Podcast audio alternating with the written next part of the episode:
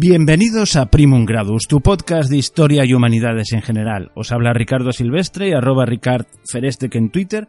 Os recuerdo que el Twitter específico del programa es arroba Primum Gradus. Este es el segundo programa ómnibus de este mes de agosto. Os recuerdo que los programas ómnibus es la reunión de varios audios que están dispersos en, en el caché de Primum Gradus, por decirlo de alguna manera, pero que tienen una unidad temática. Aquí he reunido los cuatro programas que hablan sobre masonería, o sea que si ya los has escuchado, pues los puedes repasar y si no, pues aquí te los vas a encontrar todos uno detrás de otro. Eso sí, he quitado la presentación de cada uno, la musiquilla, el hola, aquí estoy, porque no tiene sentido. Entre uno y otro habrá una transición musical. ¿Y qué más te... Ah, sí, sí, me tengo que deciros que podéis encontrarnos en iVoox, en el blog del programa, primungados.com y también en la radio de la historia.com. Todos los lunes de 6 a 8, pues ahí tiene un espacio Primum Gradus. Y además la radio de la historia me ha proporcionado un medio de comunicación con mis oyentes por medio de notas de voz en WhatsApp, que cuando reúna varias podría hacer un programa que puede llamarse La voz del oyente. Bueno, si te animas a hablar por ahí, pues te digo el número de teléfono 667 973-946 con el más 34 delante si llamas desde fuera de España. Repito, 667-973-946, perdón, con el más 34 delante. Y además, si no te gusta hablar, pues está el mail del programa, primumgradus.gmail.com donde puedes hacer cualquier tipo de comentario y por supuesto en los comentarios de iVoox. Y bueno, ya no me enrollo más. Empezamos con el programa de hoy, con el programa Omnibus de la masonería.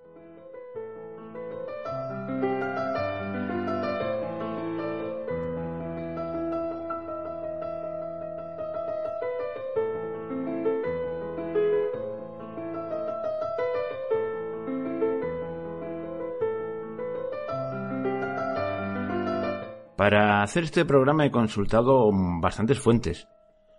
Y hay un dato que me ha dejado asombrado. Y es que alguna de estas fuentes afirma que hay alrededor de 200.000 publicaciones, o él ha podido contabilizar sobre esa cifra, siempre es aproximado, claro, de publicaciones en referencia a la masonería.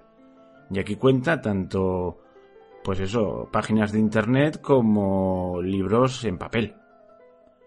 Yo no me he puesto a comprobar ese dato, solo faltaría. Pero creo que no puede, que no va desencaminado. Haz, la prueba tú mismo. No te digo que vayas a la librería, no te digo que vayas a la biblioteca pública de al lado de casa, no, no, no. Sencillamente, siéntate, ponte ante tu ordenador, ante tu computadora y en Google eh, pulsa la palabra masonería y verás miles y miles de entradas. Muchas a favor, yo entiendo que la mayoría, ¿eh?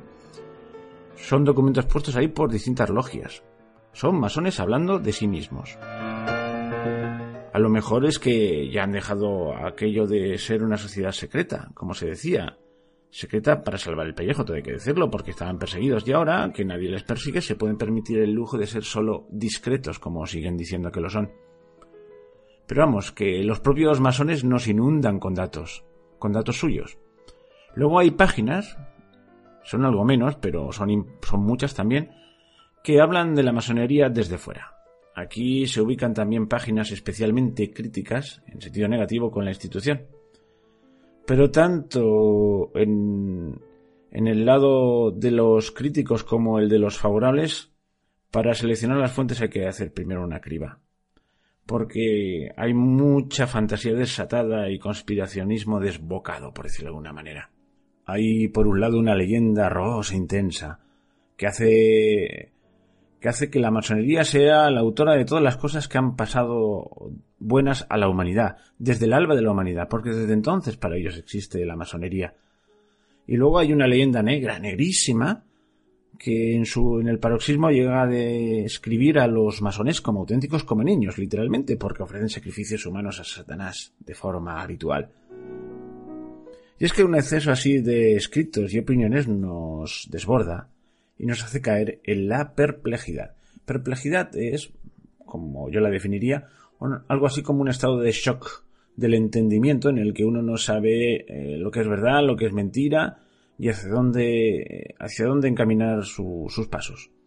Pues bien, mi pretensión es intentar trazar una ruta coherente en esta maraña de datos. A eso me he dedicado, a filtrar. He seleccionado y he filtrado. Y creo que, he tendido una, una senda entre, entre esa selva. Como siempre será un primum gradus, un primer paso para que luego, sobre esa base, puedas investigar por tu cuenta, a partir de, bueno, de este caminillo que yo he trazado. Y esta exposición seguirá un plan, una escaleta, y me he preguntado cómo empezar. Empezamos con la historia, empezamos, y se me ha ocurrido una idea que a ver si resulta. Y es que entre las fuentes consultadas también habían vídeos. Y he escogido dos vídeos, solo dos, porque también hay montañas de vídeos. A lo mejor alguno me dirá, pues podría haber escogido otro mejor, pero bueno, los dos que he escogido son los siguientes. Uno, en el que hablan tres masones y un periodista que está muy a favor. Es un vídeo sacado de YouTube, de un programa de televisión española, del 2017, en el que celebraban oficialmente los 300 años de la masonería regular. Luego hablaremos qué es esto de los 300 años y tal. Y bueno, aquí distintos masones, he sacado, entresacado de cortes de los distintos invitados del programa que van respondiendo a preguntas y van exponiendo lo que ellos ven, cómo ellos ven la masonería y distintos aspectos. Y estos son, que me parece, ocho cortes. Y luego dos cortes, un poquito más largos o sí, de, de alguien, pues un poquito más crítico que es el padre Manuel Guerra, que ha escrito experto en, en masonería y que ha escrito varios libros, algunos de los cuales he consultado. Bueno, y este pues responde también unas preguntas. Este caso es un programa de Radio Nacional de España de lo que es la masonería y, y otros temas anejos. Curiosamente, a grandes rasgos coinciden bastante, en bastantes aspectos, con los datos que dan los propios masones. O sea que eso es para mí una prueba de veracidad. Otra cosa es cómo se interpretan esas informaciones, pero los hechos coinciden en buena medida. Y bueno, pues empezamos con estos flashes así de voces, de voces sacadas de YouTube, y, luego, pues eh, los iremos comentando y a partir de ahí montaremos el programa. ¿De acuerdo? Pues vamos primero con estas cortes de voz.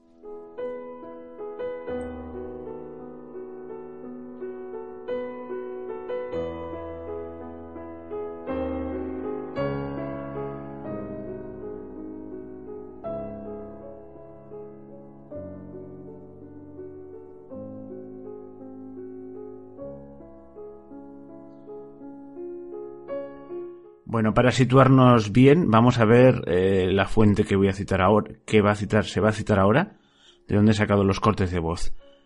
Y es un vídeo que la propia Gran Logia de España en su página de YouTube pues ha tenido a bien publicar. Y leo el pie de, de descripción del vídeo. Y está publicado el 8 de agosto de 2017. Dice así. El 26 de junio se emitió en TV2 y dentro del programa Millennium el programa titulado 300 años de masonería. En su tricentenario, teniendo en cuenta que 3.500 españoles son masones repartidos en diferentes logias, ¿qué les impulsa a serlo? ¿Son un lobby con intereses económicos o políticos o una forma de desarrollo profesional? ¿A qué se debe su hermetismo? ¿Qué es la masonería hoy?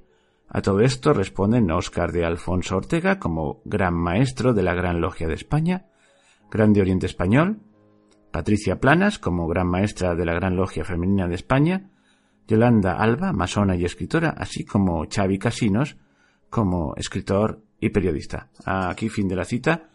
Y os puedo asegurar que, si no me equivoco, del único que no pongo citas es de Xavi Casinos, que es el único que en teoría no es masón. Y dicho esto, pues empezamos. La primera pregunta que lanza el presentador, pues es qué es la masonería y la responde, pues eso, la señora Patricia Planas, maestra de la logia femenina de España. Vamos a ver lo que ella dice, cómo define la masonería. La masonería la podríamos definir como una herramienta eh, para la, la, perfección y la transformación integral del ser humano que utiliza un, un, método iniciático y, que utiliza básicamente, o sea, a través de un método iniciático y que utiliza básicamente símbolos y, alegorías. Entonces, a partir de ahí podemos ir desglosando un poco la, definición para que se entienda un poquito mejor, pero básicamente es esto. También de una manera colectiva con, los otros miembros de, la logia, ¿no? Eh, eh, entonces, bueno, los unos a los otros pues nos ayudamos un poco a, transformarnos y a ir transitando, ¿no? Entonces, este conocimiento se va adquiriendo gradualmente.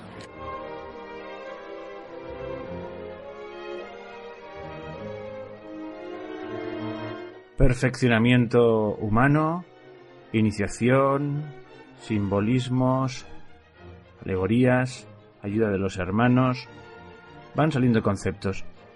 Ahora responde a una pregunta sobre el machismo que le hace el presentador y le responde eh, la señora Yolanda Alba, que es escritora y masona. Y más que por el tema del machismo, que también tiene su interés, es porque ya nos plantea que hay más de una forma de, de masonería. Vamos a ver lo que nos dice.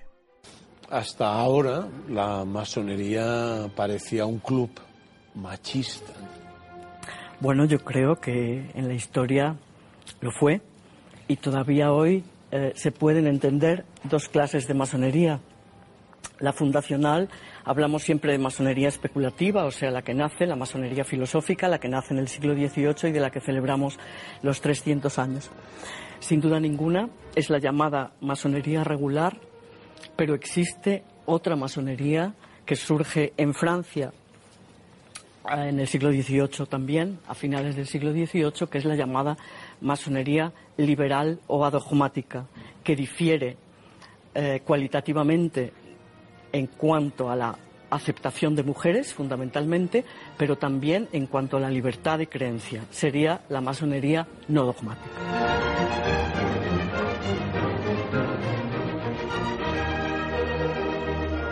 Y hemos hablado de simbolismos. Pues ahora vamos, en ese programa, vamos a oír lo que hacen en una especie de mini reportaje y nos hablan de, de un simbolismo muy concreto la piedra cúbica. Accedemos al interior del templo masónico, un espacio íntimo. En todas nuestras logias hay una piedra bruta, que es una piedra imperfecta, y una piedra cúbica. Para los masones la piedra imperfecta representa al masón, que somos eh, seres humanos que venimos a masonería a iniciar el proceso de perfeccionamiento, de convertirnos en una piedra cúbica.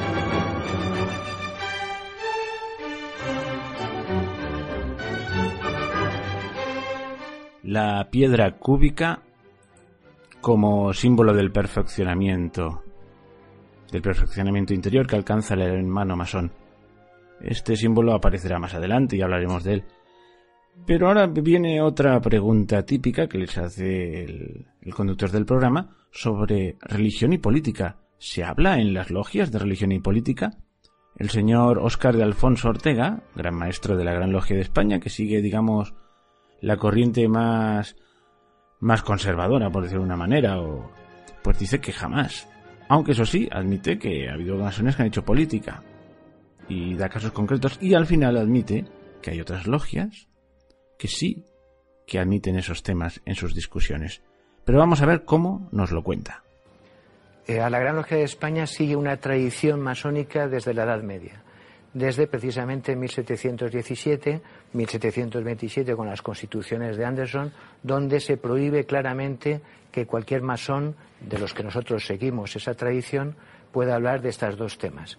Pero mm, no es que yo como masón no hable de política en mi casa o en el bar o con mis amigos. Claro que puedo hacerlo. Claro que tengo yo una posición ideológica que en la Gran Logia de España todo el mundo ya conoce pero lo que no podemos hacer es que las logias como institución o que la Gran Logia de España como institución mantenga una postura política. Por una sencilla razón práctica. Nosotros juramos lealtad a la legislación del país donde estamos, donde residimos. No somos unos conspiradores, porque no lo somos ni tampoco, y ahí difiero con lo que ha dicho antes eh, Xavi Casinos, de que ha habido conspiraciones. Ha habido masones conspiradores, pero no conspiraban por ser masones, conspiraban porque Simón Bolívar, José Martí y demás buscaban la liberación de sus pueblos en Latinoamérica. Pero no por ser masones, sino porque eran revolucionarios.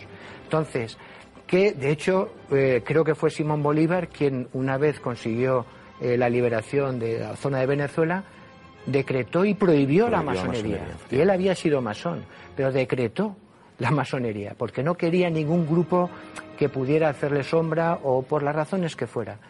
Por lo tanto, eh, para nosotros es importante no tocar temas políticos. Hay otras obediencias masónicas que sí lo hacen, como puede ser la Gran Logia Femenina o la Gran Logia Simbólica, el derecho humano.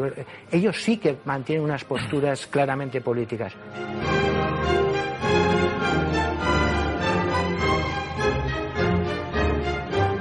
Bueno, ya nos ha quedado claro que en la logia del señor Oscar Alfonso no se habla de política, porque eso desune, bueno, eso lo explican, no, no sale el corte donde lo explican, porque se porque dice que hablar de religión y de política pueden ser temas que puedan desunir. Y, pero a continuación vemos cuando el locutor les pregunta de algún hermano del cual se sientan especialmente orgullosos, pues empiezan a hablar de pues de alguien que hizo una acción política muy concreta y parece ser que se identifica plenamente con ella. O sea que los masones, ya empezamos con la leyenda rosa, estaban en las grandes decisiones, admitido por ellos mismos. Vamos a ver lo que nos dice. Yo uno en concreto no tengo, pero sí el grupo de hermanos, eh, en aquel momento ingleses, luego norteamericanos, que eh, protagonizaron la Declaración de Independencia de Estados Unidos, donde se recogen absolutamente de manera maravillosa los ideales de fraternidad, de pursuit of happiness, de la búsqueda de la felicidad, que yo creo que han sido eh, lo que han cimentado la posterior Declaración de Derechos Humanos. Esos hermanos, Jefferson y demás, eh, la verdad es que establecieron, yo creo que sin saberlo, eh, los fundamentos básicos de los derechos humanos eh, en todo el mundo, por ellos.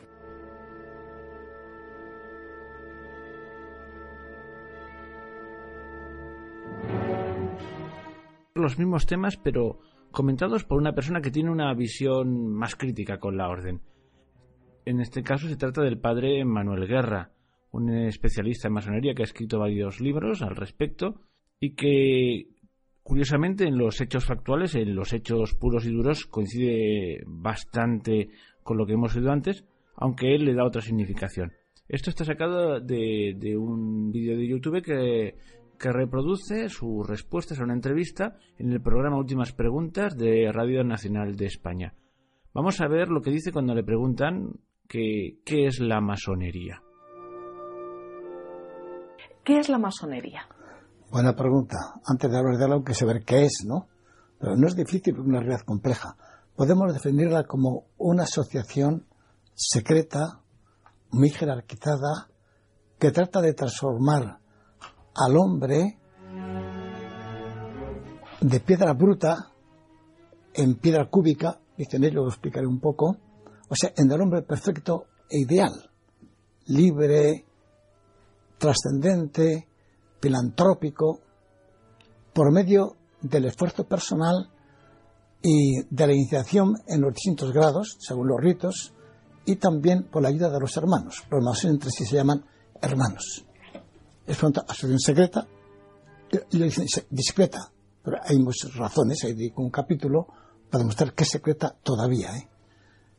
Después es muy jerarquizada, distintos grados, distintas autoridades, todo bien ensamblado de tipo más bien federal, confederal, y trata de, aspira a transformar al hombre nada más en el plano natural, hombre perfecto, libre de verdades dogmáticas, de imposiciones éticas, o sea, simplemente en el plano natural, después tolerante, según ellos, tolerante, aunque también tenga sus, ellos sus principios, y para lograrlo tiene que ser el esfuerzo personal, sin gracia de Dios ni gracias de Dios, sin Jesucristo, su Dios es más bien sincrético, o si queréis deísta, también por medio de los ritos, la masonería tiene teología, tiene solamente liturgia. Es como si en la católica no hubiera más que la Santa Misa y, los sacramentos para formar a los fieles. Y por último, la ayuda de los hermanos, de todos los masones. Esta terminología de hermanos la han tomado del cristianismo, en la que los primeros siglos de la Iglesia se llamaban hermanos los cristianos, hijos del mismo padre, ¿no? Ahora aquí hay una fraternidad que no, eh, sin, padre, claro. Yo creo que eso, es el resumen, aunque puede, puede ampliarse.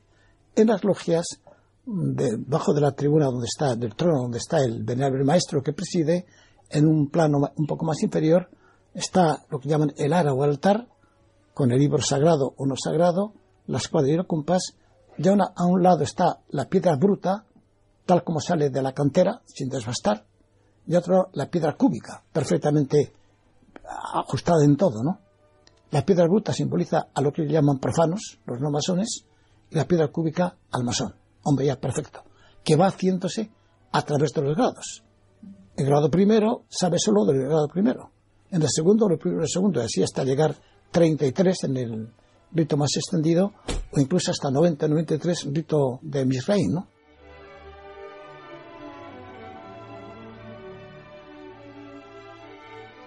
Muchas de las cosas que ha dicho el padre Guerra, pues ya la habíamos oído antes, pero aquí le da otro matiz.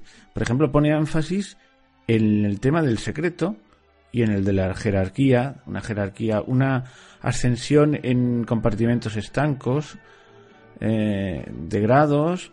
Bueno, ya vemos que intenta ver el claro oscuro del asunto. Y vamos a ver ahora lo que pasa cuando la presentadora le habla más, le pregunta más concretamente sobre la masonería y la religión. Al fin y al cabo, el que habla es un sacerdote católico. Y vemos qué es lo que le responde. Según los masones, la masonería no es una religión. Ahora, algunos afirman que es la religión. Ellos prescinden de las religiones concretas existentes.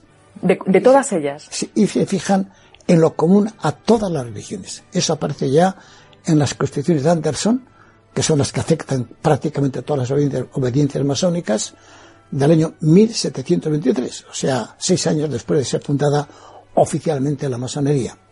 Dice que buscar lo común a todas las religiones. Ahora, resulta que lo común a todas las religiones no existe prácticamente. Como no existe lo común a, todos los idiomas. Nosotros hablamos el, el, idioma de la madre normalmente y podemos aprender otro idioma, ¿no? Ahora, lo común no existe, existe una religión concreta, que generalmente al principio es la religión de los padres o de la madre, ¿no? Y luego puede una aprender otra, convertirse a otra. Ahora, esto hace, de aquí deriva uno de los principios de, la masonería, que es el laicismo. Lo común, lo propio de las religiones tiene que estar fuera de la vía pública. Ni en las calles, ni en el Congreso, ni en las universidades, en ninguna parte. Solamente lo común. Por eso, fuera crucifijos, fuera símbolos religiosos, ¿no?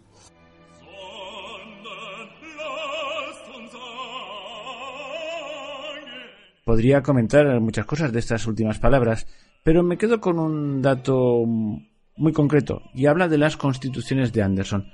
Es otro de los documentos que tengo aquí al lado y que comentaremos a lo largo del programa. Digamos que esta primera fase de dar la palabra a los a favor, a los en contra, ya ha pasado, los hemos oído de viva voz, no han agotado el tema ni muchísimo menos, no están aquí todos los detalles. Pues a partir de este momento analizaremos los conceptos que han salido y sobre esto iremos construyendo el programa. Así que ahora cerramos, digamos, el primer capítulo de este programa y vamos a por el siguiente. Ahora vamos a ir desarrollando todos los conceptos que aquí han quedado apuntados y tendremos información nueva. Vamos a ello.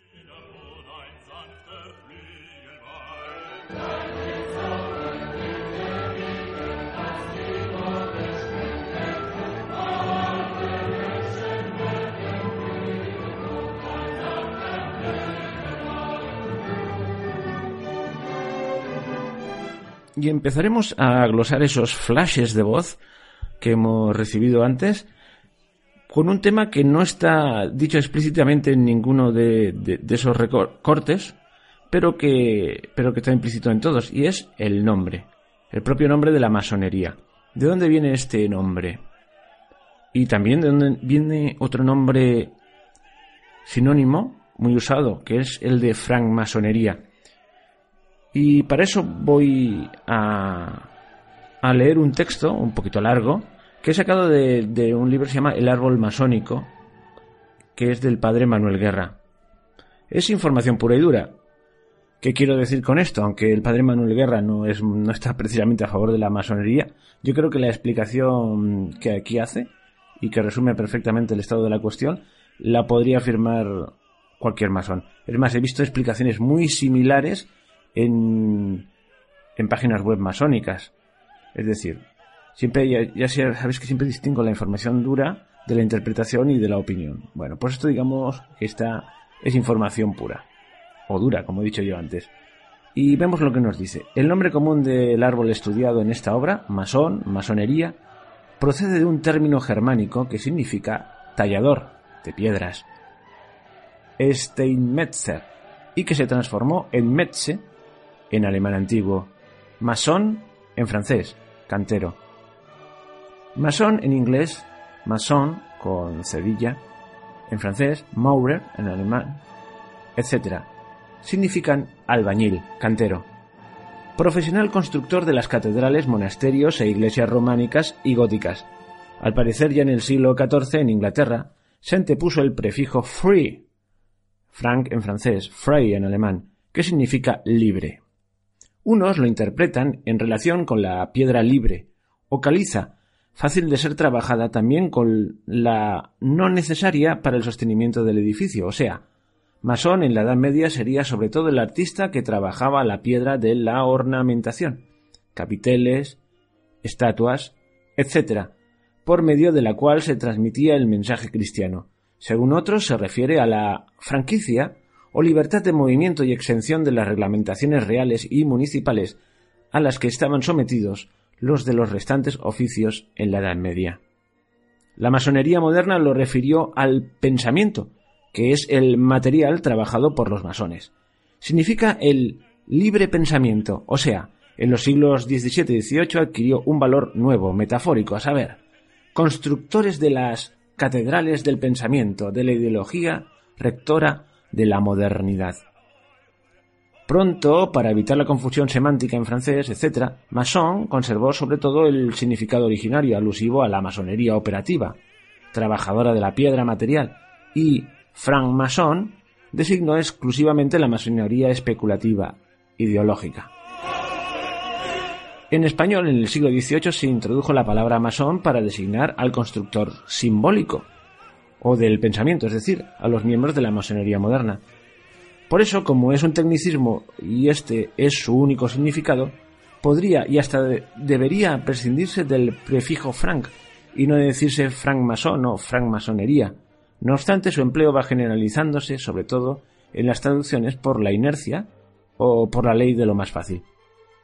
Bueno, hasta aquí la cita. Es decir, masón literalmente significa algo así como albañil o cantero, Claro, para distinguirlo a los genuinos albañiles de los albañiles del pensamiento, constructores del pensamiento, se les puso libre, el prefijo libre antes, frank o frey, o, free, depende del idioma. Es algo así como si en español dijésemos el albañil o el libre albañil, el cantero o el libre cantero. Lo que viene a decir este escrito es que al final la conclusión es que en español no sería necesario, puesto que masón no, no da lugar a confusión. Pero creo que con esto queda claro. Entonces mm, ya se establece un, un, primer, un primer misterio. que tiene que ver eh, la, una escuela de pensamiento con la, con la cantería, con la albañilería? Ahora vamos a verlo.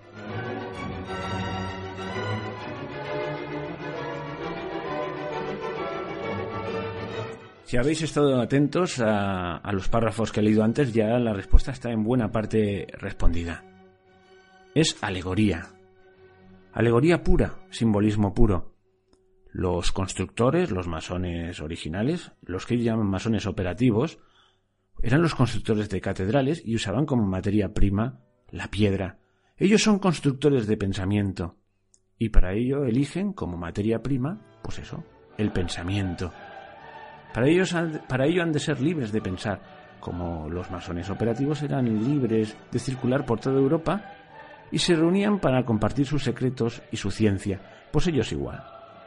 Y aquí entroncamos con la doble explicación que hemos tenido antes. Una por parte de la señora Patricia Planas, gran maestra de la Gran Logia Femenina de España, y otra la del Padre Guerra, que coinciden ambos en que el elemento simbólico y alegórico es y ritual es fundamental en la masonería, en la constitución de la masonería.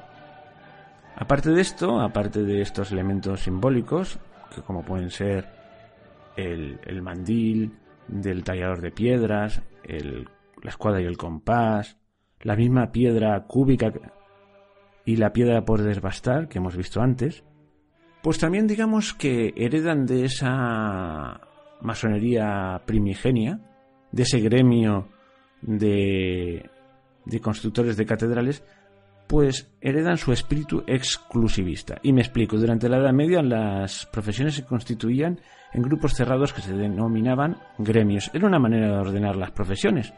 Ellos, en teoría, eran los que sabían y los que podían determinar quién entraba y quién no entraba en el gremio, los precios que se ponían, etcétera, etcétera, etcétera. Digamos que el derecho común, si existía, estaba poco extendido y había muchos derechos particulares conviviendo. Pues yo que sé, si tú eras universitario, posiblemente te tenían que juzgar de acuerdo con el derecho propio de la universidad. Si eras clérigo, con el, conforme a, a las leyes establecidas para los clérigos. Si eras noble, si eras... Bueno, había un montón de derechos particulares conviviendo. Bueno, pues en ese marasmo de, de jurisdicciones estaban los gremios. Los gremios establecían las reglas internas, se reunían y hablaban de sus cosas. Eran grupos exclusivos y entre los grupos exclusivos, uno de los más exclusivos, era el de los talladores de piedra, el de los constructores de catedral. Un trabajo bien considerado, bien remunerado y que además requería libertad de circulación por, por todos los países porque eran pocos y eran muy reclamados. Así se creó una especie de élite entre los gremios. Estos eran especialmente elitistas y solo entraban los miembros que ellos consideraban oportunos. Y claro, cualquier grupo humano que se, por decirlo de alguna manera, se elitiza, pues tiende a comportamientos cerrados y sectarios. Sectarios en el sentido de, de creerse un tanto superiores a los demás, no en otros sentidos. Y bueno, pues esto también fue lo que calcaron los masones primitivos. Y este tipo de comportamientos nos entronca con los que vimos en los programas aquellos que dedicamos al gnosticismo, que se desarrollaba siempre en grupos cerrados. Y yo mantengo la teoría, por eso lo he puesto en esa serie, de que la masonería es una emanación de ese torrente oculto que recorre la historia que son las ideas gnósticas. Y de eso hablaremos pero antes vamos a ver de cómo surgió concretamente la masonería históricamente en Inglaterra en el 1700 y pico. Y inmediatamente después recordaremos lo que es el gnosticismo para refrescar la memoria. No hace falta que volváis a los programas. Bueno, pues, pues primero a la historia pura y dura. Dónde y cuándo y cómo surgió la masonería oficial, aunque venía de antes. Y luego hablaremos de el gnosticismo y su relación con la masonería. Empezamos por lo primero, vamos a ver la historia.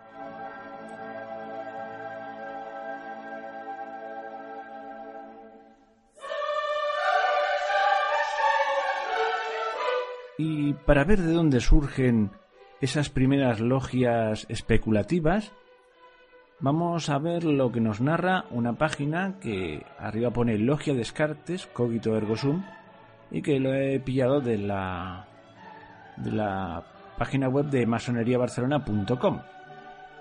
Y después de contar una historia muy parecida acerca de los gremios, a la que ya ha contado el padre Guerra, con algunos detalles que, ni quitan ni ponen nada ya lo, a lo haya dicho, vamos a ver en la parte que nos interesa. Los masones aceptados. Y cita literal. Abarca el siglo XVII y principios del XVIII. Es un periodo de transición en el que las sociedades masónicas fueron admitiendo miembros honoríficos, llamados Accepting Masons, masones aceptados, cuyas profesiones eran diferentes a las propias de la construcción. La exclusividad que suponía el control gremial fue decreciendo con el tiempo por y la formación de nuevos albañiles. Fue trasladándose a otras instituciones menos cerradas. La decadencia de las técnicas de cantería mediante el ensamblaje de piedras y la generalización de otras técnicas de construcción más sencillas supuso la paulatina desaparición de las logias de cantería. Así, algunas logias fueron aceptando a miembros profanos, hasta ver a todos sus miembros sustituidos por masones desvinculados de la actividad constructiva. La pertenencia a este tipo de logias tuvo una gran aceptación por la necesidad de muchas personas de disponer de un lugar de reflexión libre de dogmatismos y de restricciones. Cada vez era mayor el número de estos asimilados, mientras el elemento operativo fue paulatinamente eliminado, y poco a poco los aspectos meramente técnicos de la masonería operativa se convirtieron en algo anacrónico. Y tercer paso, la masonería especulativa. 1717 es la fecha que se considera de inicio de la masonería especulativa, ya que el 24 de junio es cuando en Londres se formó la Gran Logia de Inglaterra para compactar cuatro logias de miembros exclusivamente profanos. Para dotarse de un cuerpo de derecho encargaron inmediatamente la redacción de unas constituciones a dos pastores protestantes, James Anderson y Teófilo de Saguliers. En 1723 fue publicada la primera edición de lo que será conocido como las Constituciones de Anderson y se convirtió en la Carta Magna de la Masonería Universal hasta nuestros días. Este documento es el eslabón simbólico entre la masonería operativa de los antiguos albañiles y canteros y la masonería especulativa que ahora pasaría a ser talleres de arquitectura interior de las personas. Es el documento más relevante de la masonería, ya que ordena, organiza, estructura y reglamenta la masonería. Se compone de cuatro partes. 1. Historia de la masonería o del arte de construir. 2. Las obligaciones de un francmasón. 3. Los reglamentos generales. 4. Cantos masónicos con sus músicas. La finalidad de la masonería ya no es construir templos, sino edificar el templo del amor y de la fraternidad universal, a la gloria del gran arquitecto del universo. Su concepto religioso era muy amplio y vago a fieles de todos los credos. Los masones se reconocían como hermanos y defendían la igualdad de todos los miembros. Por medio de la tolerancia, la fraternidad y la libertad intentaban acotar los desmanes de su época, protagonizados por los fanatismos y guerras de religión.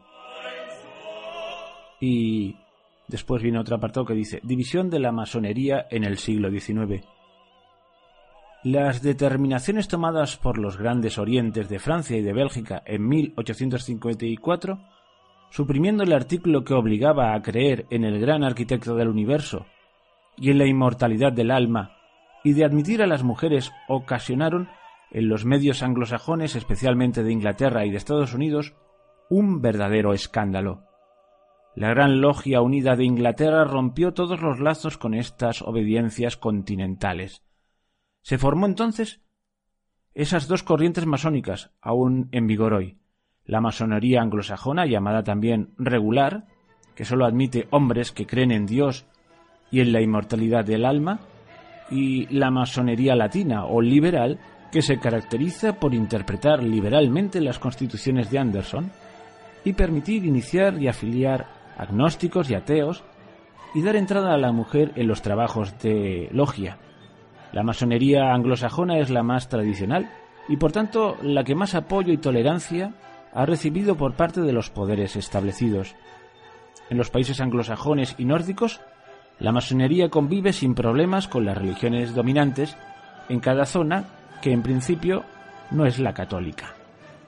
La masonería latina liberal, en cambio, es más reaccionaria y comprometida políticamente hasta el punto de adoptar un carácter laico que exige como requisito de acceso la supresión de todo concepto de Dios y la libertad de pensamiento.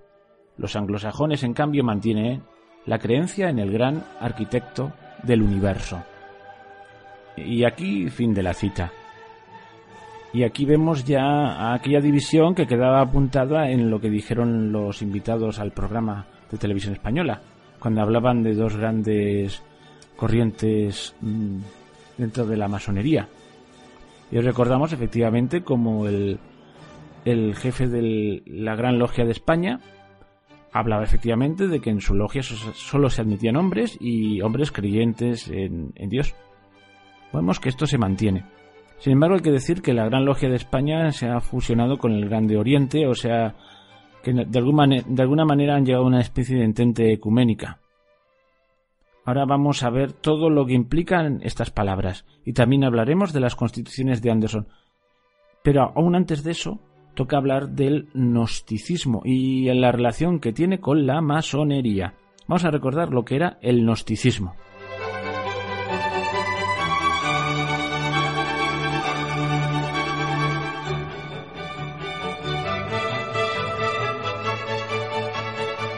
Este programa se enmarca en una serie que he dedicado al gnosticismo. Ya sabéis que las series temáticas que hago no siempre son correlativas y entre episodio y episodio puede haber puede estar rellenado con cosas que no tienen nada que ver. Depende del tiempo de que disponga. Y a esto de la masonería que quería dedicarle tiempo. Entonces, para saber lo que es el gnosticismo, en principio os remitiría a un programa que hice hace tiempo ya, que es el programa, a ver que lo tengo por aquí, el programa número 29, el gnosticismo, el que comienza la serie. Y lo edité el, perdón, lo colgué, mejor dicho, el 19 de noviembre de 2017. Va a ser un año, como pasa el tiempo. Luego vinieron otros y voy explicando ahí cuál es el origen del gnosticismo, que es anterior al cristianismo, y explico cómo es una corriente que recorre toda la historia, y os digo, es precristiana. Luego, digamos que parasita las grandes religiones como el cristianismo, el judaísmo, un poquito menos el islamismo y por ahí va funcionando de vez en cuando aflora. Aflora, por ejemplo, en la Edad Media, en cosas como la cábala entre los judíos o los o los ¿cómo se llaman esto? Así, o los cátaros en el sur de Francia y otras cosas similares. Bueno, y en un momento dado, eso en el siglo XVII-XVIII, pues aflora por medio de la masonería y tiene presentes inmediatos la masonería como los Rosacruces, los Illuminati de Baviera, pero nos lo vamos a saltar porque si no, esto, esto nunca se acaba. Pero como tampoco es plan obligaros a, a, a escuchar otra vez aquel programa, pues vamos a hacer un pequeño resumen de lo que dice el gnosticismo y luego veremos poco a poco cómo se le puede aplicar a la masonería. Naturalmente, todos los gnosticismos a lo largo de la historia no sostienen exactamente lo mismo. Pueden haber pequeñas variantes, pero hay una serie de constantes que se dan en todos ellos para poder llamarles gnosticismo.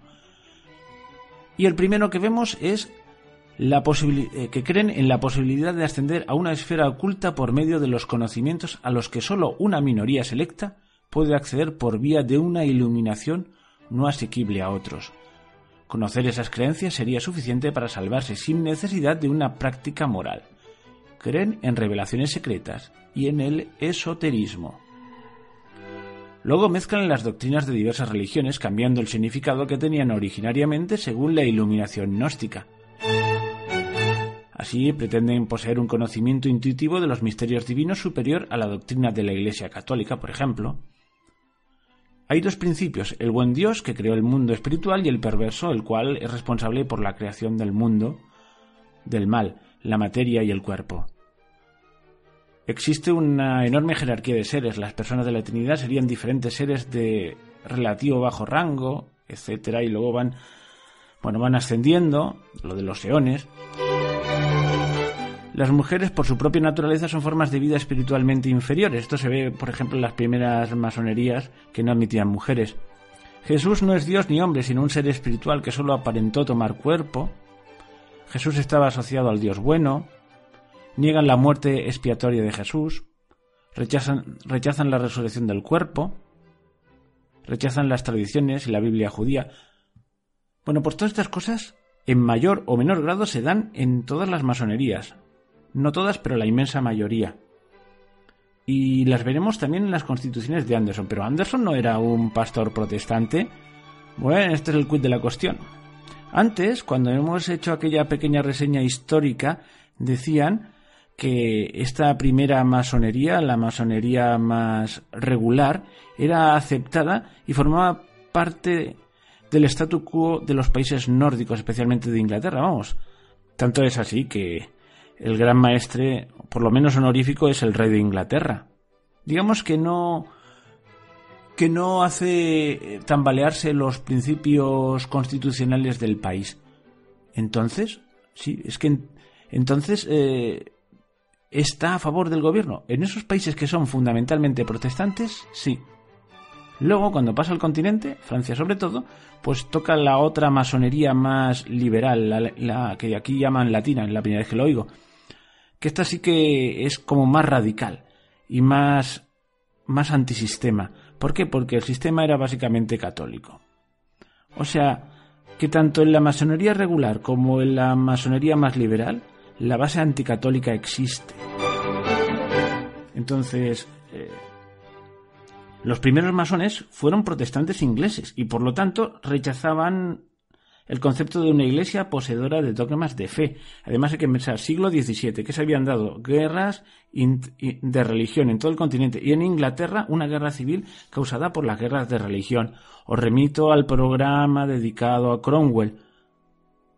Habían distintas visiones de cómo tenía que ser la iglesia. Entonces dicen, nos reunimos por aquí todos, gente que realmente pensamos y estamos por encima de estas cosas, y buscamos lo común y procuramos no pelearnos. Eso sí, lo católico queda excluido. Es más, se sabe que esta, estos masones tomaron parte activa y se juramentaron para en, su, en un momento dado dar, dar pie a que, llegara, a que llegara a reinar en Inglaterra la casa de Orange, o sea, asegurarse de que el rey de Inglaterra siempre fuese un rey protestante. Dicho esto, vamos a ver ahora algo de las constituciones de Anderson que nos puede dejar muy sorprendidos.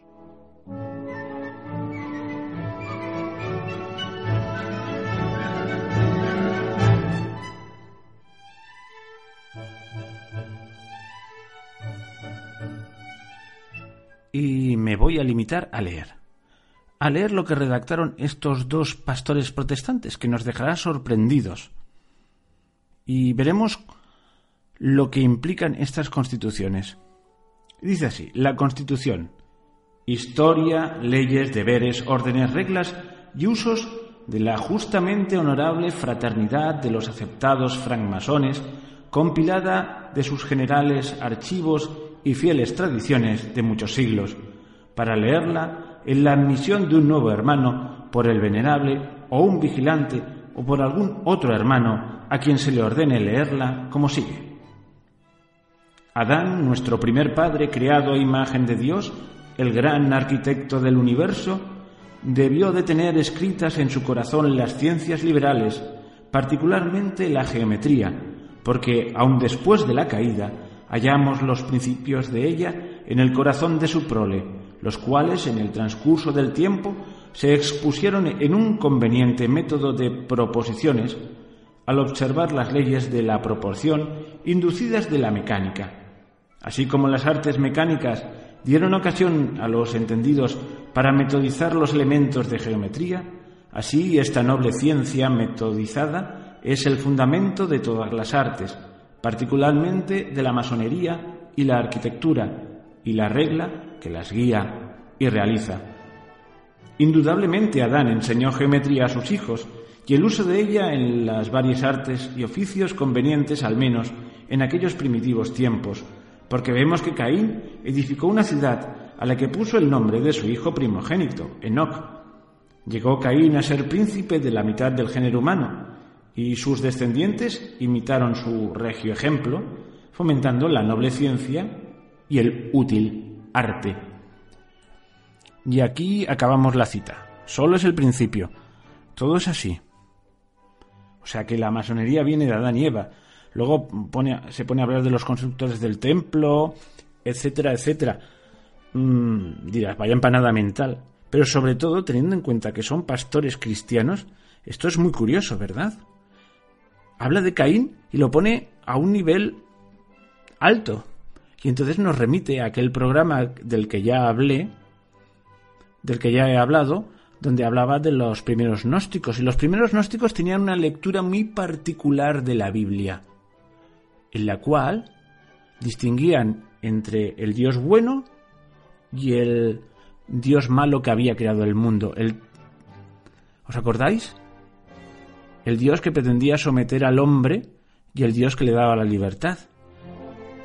Y os hablaba también, no sé si en ese capítulo en el posterior, de cómo hoy en día florecen las películas gnósticas. Por ejemplo, la película, os puse el ejemplo de la película, ¿cómo se llamaba? Ah, sí, la de Noé, donde esas ideas están al orden del día. Y vemos como la serpiente, en el fondo, es la liberadora del hombre y cómo los que pretenden ayudar al hombre son castigados. O sea, es una versión muy particular de la Biblia y aquí está implícita. O sea que eran unos clérigos muy peculiares. Vemos como, como el gnosticismo tiñe ya estas constituciones. Las iremos citando, quizás no literalmente, iremos comentando. Cualquiera las puede descargar en cualquier página, están por ahí, están, en libre circulación. Y, y esto nos llevará al siguiente tema. Y era las implicaciones, eso, religiosas y políticas de la masonería. Pero he visto que ya ha pasado mucho tiempo y, no puedo continuar el programa porque tengo otras obligaciones, cosas, cosas que pasan en la vida. O sea que vamos a partir el programa en dos. Siempre acabo partiendo el programa en dos. O en tres. Ve usted a. Prefiero ir lento y explicar bien las cosas que no es en uno de esos programas que lo dice todo apelotonadamente y la gente se queda igual. Tenéis la opción, por ahí hay muchos programas, algunos de mayor o menor calidad. Y aquí lo dejamos esta primera parte y ya os digo, en el, próximo capítulo veremos las implicaciones políticas y religiosas mm, de la masonería. Sobre todo hablaremos de su simbolismo y de su, iba a decir liturgia, de sus ritos. Porque, como dice el padre Guerra en aquella cita, lo dice como de pasada, la masonería no tiene un cuerpo, un cuerpo de doctrina escrito, sino que la doctrina de la masonería se desprende de sus ritos. Sus ritos iniciáticos son sus ritos de enseñanza doctrinaria. Las enseñanzas de la masonería están inscritas en los ritos. Cada ascensión en la masonería incluye unos ritos diferentes y un nuevo conocimiento. Bueno, pues de todo eso hablaremos en el próximo capítulo.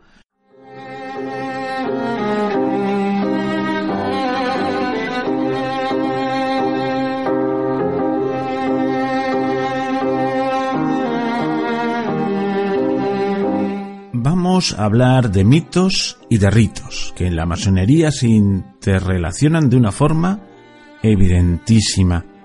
Recordamos en el primer programa que los mismos masones se autodefinían como, como una sociedad en la que el rito era importante y también la iniciación. Pues bien, los ritos de iniciación son los que contienen, por decirlo de alguna manera, el mensaje masónico, la sabiduría masónica. No hay un cuerpo escrito de doctrina, sino que se va desvelando a través de los ritos de iniciación. Y buena parte de esos ritos de iniciación están basados en los mitos masónicos. Entonces es importante saber qué entendemos por mitos. He encontrado muchas explicaciones del tema, pero la que me parece más clara es la que he visto en el libro El árbol masónico de Manuel Guerra. Y él habla de que, aparte del conocimiento sensorial, que viene de los sentidos, del racional, que viene de la razón, del experimental, que es el que llamaríamos científico técnico, y del afectivo, el proveniente del amor, el mítico es un modo legítimo de conocimiento específicamente humano por medio de la imaginación, capaz de alcanzar lo incognoscible, lo divino, el mito expresa plástica y dramáticamente lo que la metafísica y la teología definen dialécticamente, con frialdad de principios abstractos. Esto es una cita literal, y dicho a la patallana, y perdonarme la vulgaridad, es explicar los conceptos más elevados y abstractos con una historieta. Y continúa el autor diciendo que en el culto el mito es la palabra, el rito, la acción, los gestos que se hacen en la celebración, si bien el rito de ordinario comprende ambos aspectos y designan la ceremonia completa. Y continúa, el mito es ucrónico y utópico, o sea, está desvinculado del tiempo y del espacio. ucrónicos fuera del tiempo, utópico fuera del espacio. Pues bien, ¿cuáles son esos mitos masónicos? Vamos a ver dos, dos realmente importantes. Uno, el de Hiram o Hiram Aviv, de origen judío, bíblico, y el otro, el de Isis Osiris, que nos remite a la antigua religión egipcia. Empezaremos por el de Hiram Aviv. Tiene un núcleo bíblico evidente. El rey Salomón pide al rey de Tiro, en la actual Líbano, entonces Fenicia, que le envíe madera para la construcción del templo de Jerusalén. Y además alguien experto en trabajar los metales, la madera, el lino, la púrpura. El rey de Tiro le manda la madera de cedro del Líbano y a Airam Aviv, hijo de una viuda de la tribu de Neptalí y de un tirio artesano del cobre. Y allí construye, ayuda a construir el templo de Salomón, le deben su existencia las dos columnas huecas de bronce llamadas Boaz y Yaquim. Precisamente en todos los templos masónicos hay dos columnas que se llaman así, Boaz y Yaquim. También a él se debe el mar de bronce sostenido por doce toros. Bueno, toda esta descripción está en la Biblia. No vamos a extendernos aquí. Bueno, pues sobre estos pocos datos bíblicos, los masones estiran el chicle y montan la leyenda de la pasión y muerte de Hiram Abbi, el, arquitecto principal y gran maestro de la construcción del templo. Resulta que cuando acaba la edificación, 15 compañeros, que corresponde el nombre de compañeros al nombre de los iniciados en el segundo grado masónico, ven inalcanzables los secretos de la maestría, que son los del tercer grado, y entonces se conjuran para obtenerlos del maestro, de Hiram, y poco menos que lo acorralan, pero él es fiel a su juramento y no cede, no, no desvela el secreto de la maestría. Doce de ellos desisten, pero hay tres que esperan a Hiram en tres puertas distintas del templo. Uno le golpea con la plomada en la sien derecha. Hiram vacila y cae a medias hincando la rodilla izquierda, Ensangrentado consigue llegar a la salida siguiente, donde le está esperando el segundo, que le golpea con el nivel en la sien izquierda. Cuando, arrastrándose, llega a la última puerta, el tercero lo remata golpeándole en la frente con un martillo. Desesperados, entierran el cadáver cerca de un bosque y colocan una rama de acacia sobre la sepultura para disimular. Informado de la desaparición de Girán, el rey Salomón ordena la búsqueda de su cadáver y además introduce la palabra sustituida, o sea, que sustituye a la llamada palabra perdida que Girán se había llevado con él a la tumba. Ahora sabemos cuál es esa palabra. Apuntadla, porque luego hablaremos de esta palabra. Yabulón, el nombre propio y sincrético de Dios. Identifican a los asesinos. Salomón decreta su ejecución inmediata.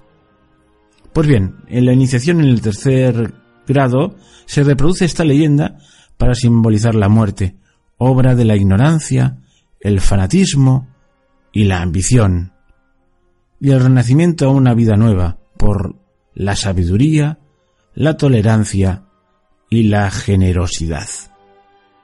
Y bueno, este mito también se, se usa en otras, en otras iniciaciones en grados superiores, a partir del tercero, el cuarto, el quinto, son los que llaman grados de perfección, o también llamados bíblicos.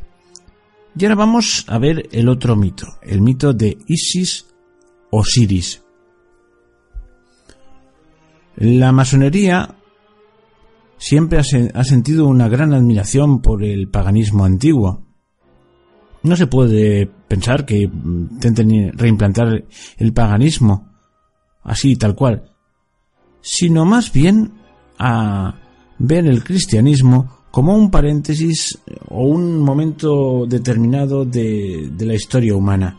De esto hablaremos luego, pero siguiendo en esto las normas del gnosticismo, las normas que identifican a todo el gnosticismo, para ellos Jesús es un maestro más que se revela en un momento determinado, perdón, que revela en un momento determinado una doctrina que nos llevará al conocimiento profundo y que tiene, como siempre, dos vertientes. Una, la vertiente popular para la gente, que es lo que conoceríamos como el cristianismo, esto de las iglesias, con sus devociones, y otra, que es el mensaje secreto que conocen los iniciados. Así que no nos debe extrañar este gran, gran interés que muestran por el paganismo grecorromano y sobre todo por el egipcio.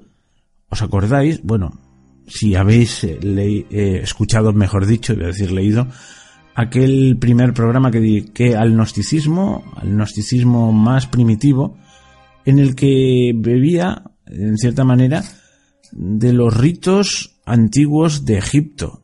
Ejercía una fascinación sobre griegos y romanos el antiguo Egipto. ¿Y cuál es este, este mito de Isis Osiris? Es algo así como, a ver si los explicara. La diosa Isis, modelo de fidelidad conyugal, consigue recomponer el cadáver de su esposo Osiris, que había sido asesinado, troceado y desparramado por el dios Seth. Pero Isis logró encontrar todos los trozos, menos el pene. Por eso, en, reparación, erigió su símbolo, un obelisco. Los masones, especialmente durante el siglo XIX, se, volvieron locos con este tema de los obeliscos, iban poniéndolo por todas partes. De ahí esa manía de relacionar a, pero una manía fundamental de relacionar masonería con obeliscos que no siempre es tan, tan evidente la cosa. A todos nos vienen a la memoria el famoso obelisco que todo el mundo, mm, bueno, hace fabulaciones con él, que está en el puesto en el dólar, o en el que hay en el Central Park, cerca del Museo Metropolitano de Nueva York. Pues bien, en determinadas obediencias masónicas se editan unos manuales que llaman, ponerle comillas, catecismos, seguramente por su estructura en preguntas y respuestas breves. Y en el catecismo del grado tercero, todo va orientado a enterarse de qué va la, la iniciación. Hay la siguiente pregunta. ¿Quién es la viuda de la cual los masones se dicen hijos? Y es que uno de los nombres por los que son conocidos los masones son, es el de hijos de la viuda. O sea, cuando oigáis hablar de los hijos de la viuda se están refiriendo a los masones. Y a esta pregunta que responde el iniciado, pues responde así. Isis, la personificación de la naturaleza, la madre universal, viuda de Osiris, el dios invisible que ilumina las inteligencias. Pues hemos dicho que de ahí viene que el nombre de los masones sea hijo de la viuda y las mujeres masonas son hijas del Nilo. Y también aquí cabría cabría hacer la observación que también Giranabi era hijo de una viuda de la tribu de Neptali. Y también, ya puestos, ya que hemos cogido este, este, este raíl, digamos que los hijos de los masones se llaman Lobetón o Louton, es decir, lobeznos, precisamente porque los iniciados en los misterios de Isis llevaban una máscara de lobo. Los lobetones pueden iniciarse en la masonería tres años antes de la edad exigida a los profanos. Bueno, pues este mito de Isis Osiris llena sobre todo el ritual del rito antiguo y primitivo de Memphis y Misraim, incluso hasta en su denominación, pues Misraim es el nombre de Egipto en hebreo, Memphis el de su antigua capital.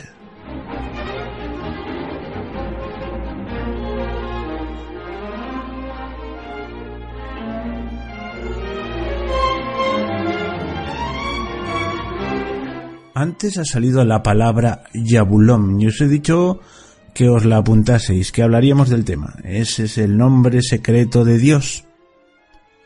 La verdad es que a estas alturas veo que he empezado este, este capítulo dedicado a los mitos y a los ritos de una manera un poco extraña. Quizás tendría que haber empezado por donde, por, en principio, en buena lógica se dice que se tendría que empezar, que es por el rito de iniciación primero, cuando uno entra en la logia. Bueno, pues esto lo dejaremos para la semana que viene. A veces el camino más tortuoso es el que el más explicativo. O sea que hemos adelantado faena para poder luego de manera retrospectiva entender mejor otras cosas. Y lo que vamos a hablar ahora es como materia bastante adelantada. Vamos a hablar de religión y masonería. En el primer capítulo, en el capítulo anterior, veíamos cómo los masones pues tenían claro que ellos no eran una religión y no imponían ninguna religión, que cada uno podía seguir su propia religión. Es más, que buscaban lo común a todas las religiones, lo que unía, etcétera, etcétera. Luego vimos en una entrevista a otra persona, al padre Manuel Guerra, que decía, hombre, ¿y qué es lo común a todas las religiones? ¿Eso existe? Lo ponía en duda. Entonces, ¿la masonería es o no es una religión? Ellos te dirán que no. Yo no sabría decir si es una religión o no, pero desde luego tiene una creencia en un Dios muy concreto que es incompatible con otras visiones de Dios. Según ellos, un cristiano, por ejemplo, puede ser masón. Pues yo pienso que si un cristiano es coherente no puede ser masón y lo voy a explicar por pura lógica. En principio, lo primero que te hablan de Dios es, hablan de él como con, un acróstico, como a ellos les, les gusta decir, G, A, U, G, A, U, que es gran arquitecto del universo, el gran creador del universo, que lo pone en funcionamiento y esto es lo, según ellos, lo común a todas las religiones. Esto es muy discutible. Y bueno, pues eso a qué nos lleva? Pues nos lleva directamente a un modo de entender la religión que se llama deísmo. Es decir, Dios existe, Dios pone a funcionar el mundo, pero se olvida de él. Eso no es que sea diferente, es que es opuesto a la visión cristiana de Dios. Porque para los cristianos Dios es un ser personal, un padre amoroso que se preocupa de sus hijos. Nada más alejado del gran arquitecto del universo. Pero, ¿cuál es el secreto de este gran arquitecto del universo? Que si Dios no se inmiscuye en la vida de los hombres, la perfección se la tienen que buscar ellos mismos por su propia cuenta. Y aquí entra lo que ellos no se cansan de decir, los propios masones, que el suyo es un ideal de autoperfeccionamiento. La piedra bruta y la piedra cúbica. Hay que pulirse por medio de qué? Del conocimiento. Estamos como siempre en el gnosticismo. Es un medio de salvación sin contar con Dios. Bueno, pues esto, eh, esta forma de ver a Dios y esta forma de ver la salvación no solo es incompatible con el cristiano, sino con, el cristianismo, sino con otras muchas religiones. Pero aquí nos vamos a centrar en el cristianismo porque pienso que todos mis oyentes es la que les toca más de cerca. Y ya vimos que en las constituciones de Anderson habían cosas curiosas. Por ejemplo, que directamente se alude a Caín en vez de hablar de Abel. Vamos a ver. Si estas constituciones le hicieron unos pastores protestantes cristianos al fin y al cabo, lo lógico sería que hablasen de Abel, que es el bueno. Sin embargo, hablan de Caín. Y aquí ya empezamos a ver el tufillo aquel del demiurgo. otra vez os vuelvo a remitir al primer programa que hice sobre el gnosticismo. El dios principio bueno y el principio malo. El demiurgo es el dios creador que crea el mundo y es malo. Ah, no lo voy a explicar. Por lo tanto, el que se revela contra ese dios malvado, en el fondo es un ser virtuoso. es que es curioso, ¿verdad? que hablan del legado de Caín, unos pastores cristianos. Entonces, ¿qué cabe pensar? Que ahí esconden algo, que quizás ellos piensen que el cristianismo es un mensaje cifrado que a ellos les ha sido revelado y ellos mantienen el paripe, esta es la deducción que yo saco y la que parece más lógica, de mantener una iglesia oficial en la que la gente, pues eso, se mantiene sus devociones, es la religión para el vulgo, pero ellos han llegado a la auténtica sabiduría. Y luego, si seguimos leyendo las constituciones de Anderson, podemos fácilmente llegar a esa conclusión. Gnosticismo puro y duro. Pero hay una cosa más sorprendente. Después de decirnos que Dios es el gran arquitecto del universo, resulta que descubrimos que además le denominan con un nombre secreto. Yabulón. ¿De dónde sale este nombre? Vamos a verlo.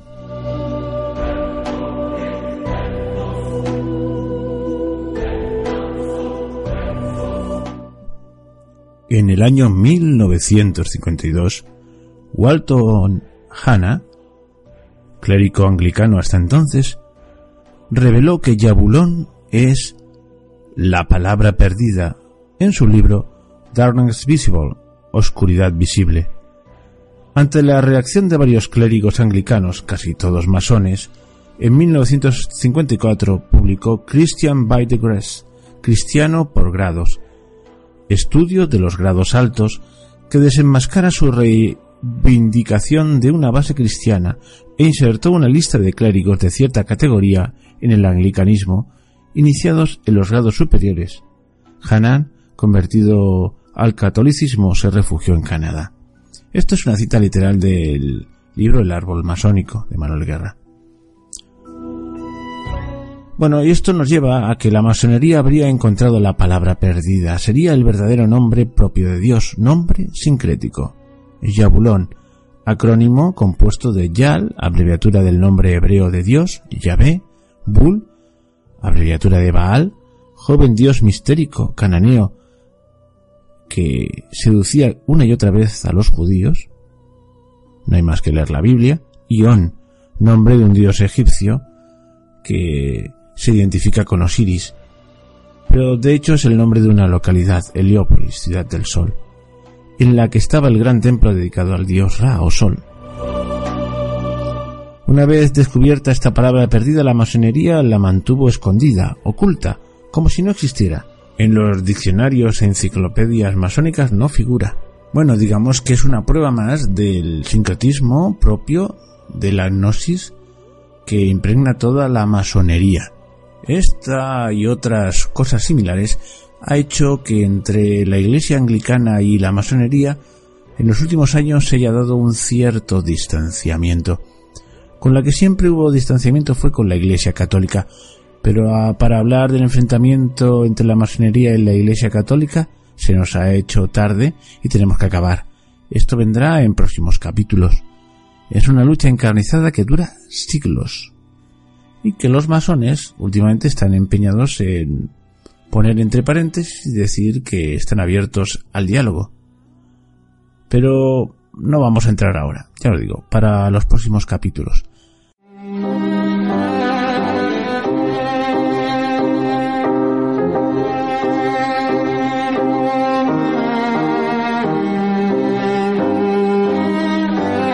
En el último de los capítulos dedicados a la masonería hablamos de dos mitos esenciales en esta orden, el de Hiram Aviv, de origen judío, y el de Isis Osiris, que nos remonta al antiguo Egipto. Vienen de la antigüedad e impregnan los ritos de iniciación en según qué grados y por supuesto la simbología. Recordemos las dos columnas y otras cosas que también vimos. No vamos a repetirlas ahora. Vamos a seguir adentrándonos poco a poco en los mitos y la simbología de la masonería.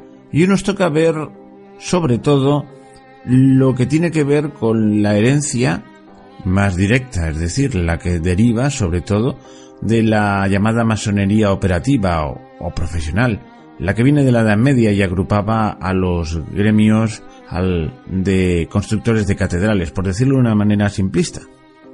Pero también hay otros matices. Vamos a verlos despacio.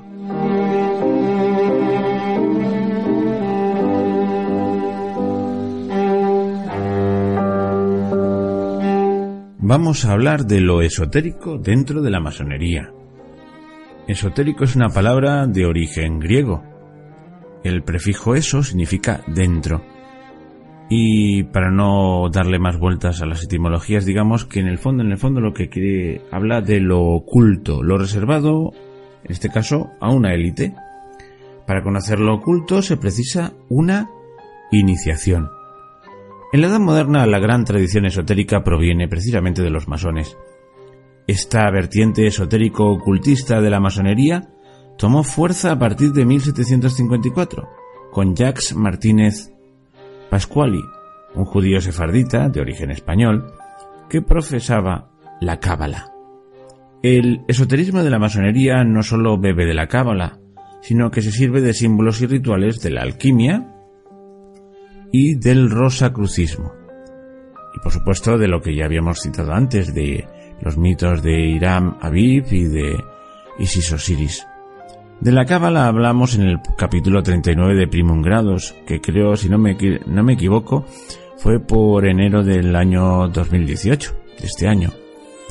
Detengámonos en el rosacrucismo, pero sin entrar a fondo en la leyenda, ya entraremos si hace falta en un programa aparte. La fraternidad Rosacruz es anterior a la masonería, pero es como su precuela.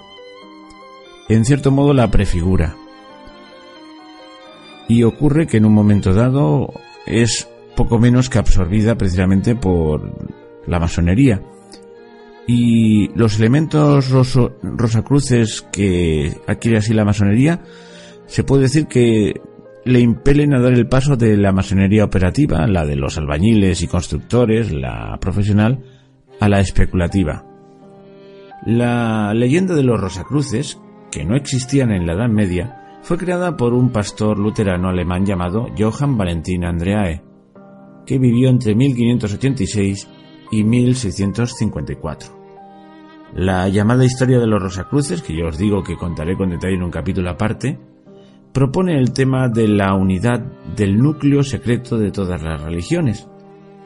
Y eso es lo que toma la masonería en la afirmación de hallar lo común a todas las religiones, cosa que ya analizamos en el anterior programa. Y aquí tiene una vertiente de más política, pues se preconizaba la unión de todas las corrientes protestantes y las iluministas de Europa contra el gran enemigo común, la Iglesia Católica, el papado y los Augsburgos, es decir, la Casa de Austria. Anderson y de Saguliers, los redactores de las famosas constituciones masónicas, las llamadas constituciones de Anderson, además de protestantes, eran rosacruces. Y aparte de estas impregnaciones, digamos, más ideológicas y operativas, mm, también han quedado restos de, de esta impronta rosacruz en, en, la, en los rituales masónicos. Así se habla de soberano príncipe Rosacruz, de caballero Rosacruz, son los nombres de grados iniciáticos masónicos, relacionados con el grado 18 del, del rito escocés auténtico y aceptado. También hay otros símbolos como el triple beso, el pelícano, el águila, las barras del, para lacrar, el, también usaban mandil, los rosacruces, pero no vamos a continuar por ahí, simplemente queda anotado.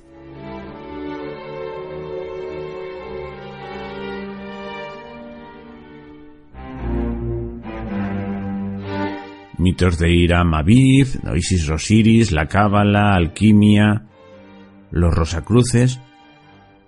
Todo esto está muy bien y ha influido en la masonería, pero las raíces históricas más inmediatas provienen, hay que buscarlas, en la masonería operativa, la profesional, la de la Edad Media, la que agrupaba a los constructores. Y entre todas las logias de la Edad Media destacaba la logia de Estrasburgo, que ya venía de época romana, entonces recibía el nombre de Collegium Fabrorum. El máximo influjo de esta logia se dio en el siglo XIII, en plena época de la fiebre constructora de catedrales. A la logia de Estrasburgo estaban sometidas las logias similares de Alemania. Esta logia se extinguió definitivamente en 1720, pero para aquella época ya había pasado a Inglaterra y se había transformado. Los masones, los canteros cualificados, constructores de catedrales, monasterios e iglesias, eran cofradías católicas, no lo olvidemos. Celebraban las fiestas de sus santos patronos, hacían comidas de hermandad, celebraban misas por los miembros difuntos, todo esto. Sus constituciones y reglamentos empezaban con una invocación a la Trinidad, a la Virgen María.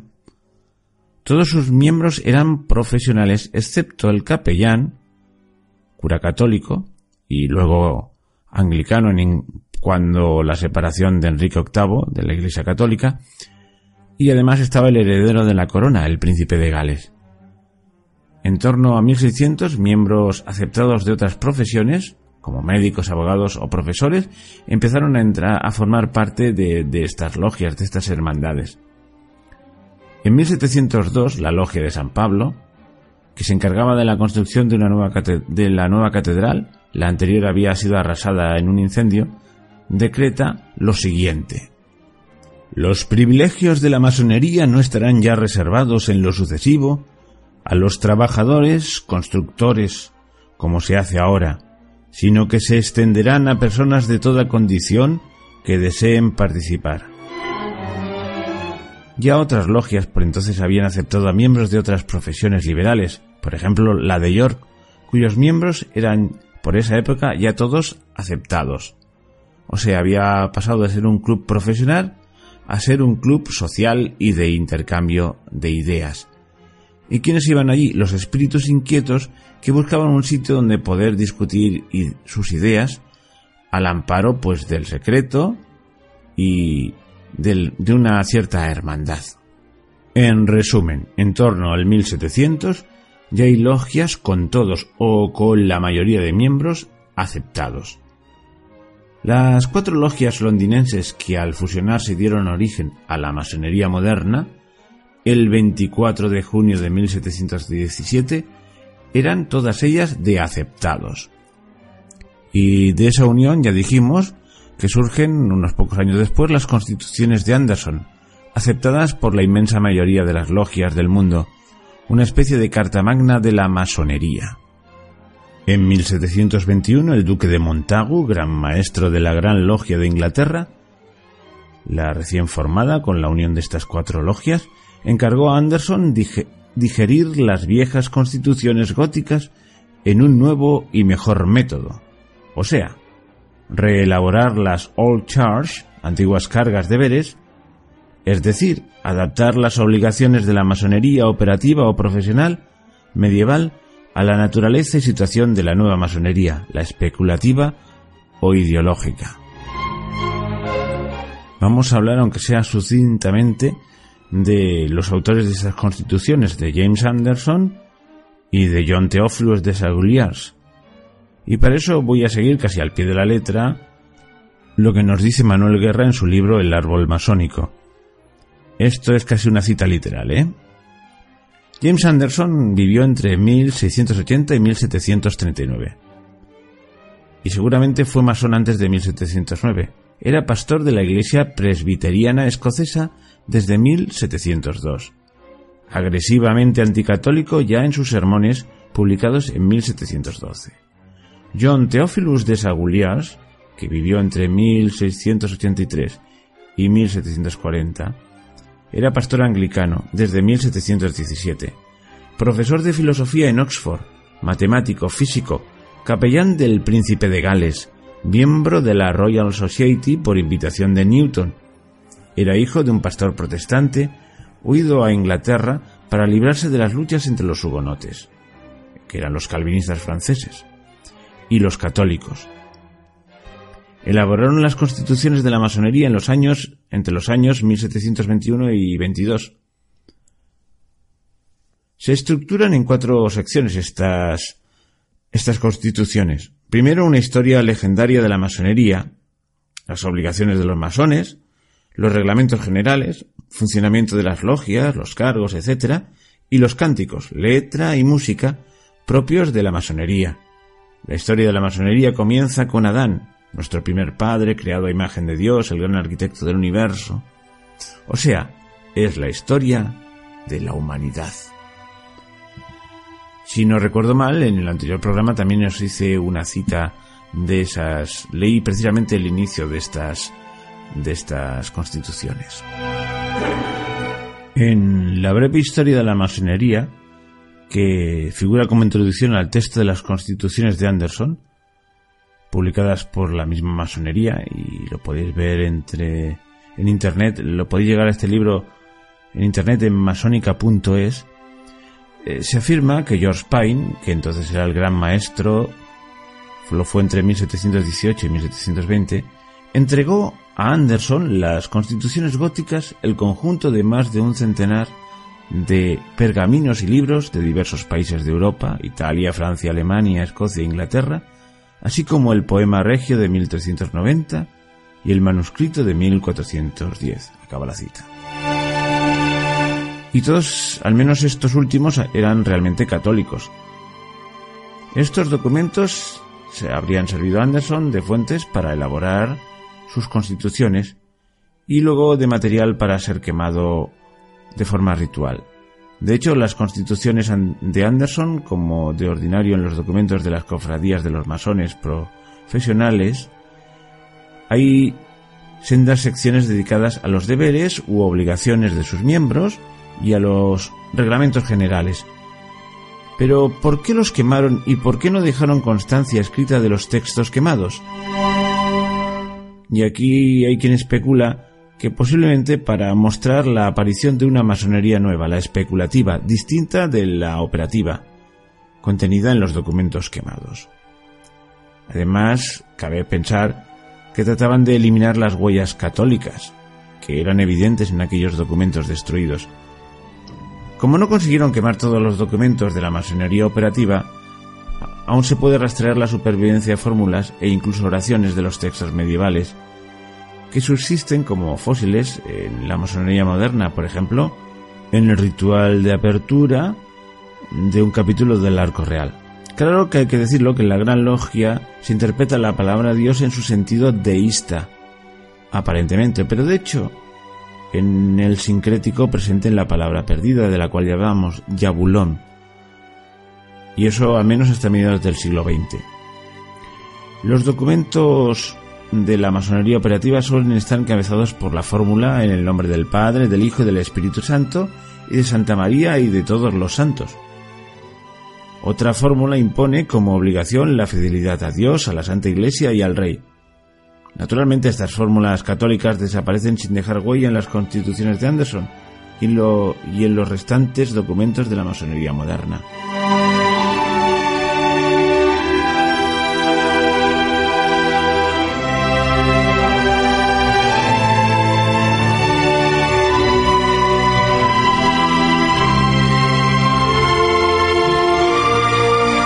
Se incineran los documentos antiguos de la antigua masonería, la operativa, la que era un gremio medieval, y con ello se trata de borrar toda la huella de catolicismo. Luego en las constituciones sorprende la retaíla de nombres del Antiguo Testamento y la práctica ausencia del nombre de Jesús. De hecho, se le nombra siempre como de pasada. Por ejemplo, al nombrar a Sem se dice del cual, según la carne, vino Cristo. Y la otra vez que se le nombra es tras el nombre del emperador Octavio Augusto, en cuyo reinado nació el Mesías de Dios, el gran arquitecto de la Iglesia. En este contexto, el fundador de cualquier religión o institución puede llamarse su gran arquitecto. Y aquí volvemos a conectar con lo que hablamos en aquel programa ya remoto en el tiempo sobre, sobre el gnosticismo. Para el gnosticismo eso le existe una gran verdad, una única verdad, una única religión, un único, único, un único núcleo religioso y del cual emanan de vez en cuando unos cuantos maestros. Jesús es un maestro más. Aquí se ve claro, Mahoma, Buda, el que queráis. Ellos lo absorben todo y es el núcleo central de todas las religiones, el gran secreto guardado. Al resto de la humanidad le queda pues los ritos externos que llamamos religión. Para ellos queda la verdad, la verdad de los iniciados. Pero no vamos a seguir por ahí, vamos a sigamos avanzando en nuestro relato. Y ahora cito literalmente a Manuel Guerra en su libro El árbol masónico. La simbología es transversal y omnipresente en la masonería. Todo en ella, palabras, instrumentos, indumentaria, ceremonias, etc., es simbólico. Albert Pike, la gran autoridad en el rito escocés auténtico y aceptado y en la masonería norteamericana, define la masonería como una sucesión de alegorías, y por definición la alegoría es una serie de metáforas que presentan como idénticas dos palabras o signos diferentes, o en el paso del significado originario a otro distinto en virtud de su parecido de forma o de función. En los ritos masónicos se pasa del plano material al moral. El significante de su simbolismo está tomado generalmente de las cofradías medievales, pero despojado de su significado cristiano. Así ocurre en primer lugar en su léxico con sus tecnicismos masón, masonería, logia, etc. El mismo significante difiere totalmente por su significado en el léxico tradicional, cristiano y en el masónico. Por ejemplo, los masones y sus textos rituales, o no, usan mucho la palabra luz, con mayúscula inicial, que fue la última pronunciada por el masón Goethe antes de morir. Fin de la cita. Bueno, y esta luz con mayúscula nos remite al portador de la luz, que nosotros, ¿qué? Lucifer. Lucifer, palabra latina, significa precisamente eso, portador de la luz. Y es que los masones, según muchos autores, rinden culto o adoran a Lucifer en el rito iniciático del grado 29 del rito escocés auténtico y aceptado. ¿Y qué luz porta? La luz masónica no se parece nada a la luz de Dios, de Jesucristo. La luz masónica no es más que la propia razón y en algunos casos la iluminación interior del irracionalismo esotérico. Pero de Lucifer y estas cosas, dejadme que hablemos más adelante. Vamos a apartarlo y vamos a, a seguir viendo cosas que en lenguaje masónico significan otras cosas bien diferentes a las que podríamos entender. Por ejemplo, el acrónimo INRI, eso que veis en los crucifijos, I.N.R. y punto, que no es la marca del crucifijo, sino es el acrónimo de Jesus Nazarenus Rex Judaeorum. Jesús Nazareno, rey de los judíos. ¿Os acordáis? En el Evangelio pone que eh, Pilato hace, colgar ese título encima, encima de la cruz, porque todos los reos de muerte, eh, a todos los reos de muerte figuraba la causa de su sentencia, eh, colgada ahí en la cruz, y lo hizo poner en tres idiomas, latín, griego y hebreo. Bueno, Jesus Nazareno Rex, Rex Judeorum. Jesus Nazarenus Rex Judeorum. Es la palabra sagrada del grado 18, INRI, el soberano príncipe Rosacruz, precisamente. Pero los masones la interpretan de otro modo. Atención, Igne Natura Renovatur Integra. Toda la naturaleza se renueva por el fuego. Así queda sin relación alguna con Jesucristo y con la inscripción puesta sobre, sobre lo alto de la cruz. Los masones entre sí y en sus reuniones, o fuera de ellas, si no hay ningún profano, es decir, no masón, se tratan de hermano. Y esto es un título cristiano vigente que, especialmente en los primeros siglos de la Iglesia. Los hermanos de, de Galacia saludan a los hermanos de, bueno, si estáis un poco familiarizados, por ejemplo, con las cartas de San Pablo, y usaban este tratamiento porque se consideraban hijos de hijos en el Hijo, hijos en el Hijo, es decir, en Jesús, de Dios Padre. Los masones se llaman así, aunque mm, curiosamente prescinden de la paternidad divina, porque para ellos Dios no es un padre, sino un Dios distante es el deísmo. Tal vez por eso se tiende a reemplazar la fraternidad por la solidaridad a la que te descuidas. Pero aunque es difícil encajar aquí la fraternidad, sigue siendo un valor básico ideal e ideal en la masonería. Así dicen las constituciones de Anderson. El amor fraternal es el fundamento y la piedra maestra de la masonería. Y ya que los masones se llaman entre sí hermanos, es natural que demuestren con hechos que lo son y se ayuden con tal que no salgan perjudicadas terceras personas, ni el bien común ni la legalidad vigente. El ex masón Maurice Cayet responde a la pregunta de que si los masones se obligan a ayudarse entre sí y qué consecuencias tiene esto, y así llega a decir en, en una entrevista recogida por la por la revista Paraula, suplemento literario, lo siguiente. Los favores son frecuentes en Francia. Ciertas logias tratan de ser virtuosas, pero el secreto reinante en esos círculos favorece la corrupción. En la fraternal de altos funcionarios, por ejemplo, se negocian ciertas promociones, y en la fraternal reconstrucciones y obras públicas se reparten contratos con consecuencias financieras considerables. Fin de la cita. Dejamos atrás la fraternidad, que, como toda cosa humana, puede degenerar en favoritismo, y sigamos eh, recontando algunos simbolismos masónicos. Por ejemplo, la escuadra, el compás, la plomada, el mallete del mazo. En la masonería medieval eran los utensilios de trabajo profesional.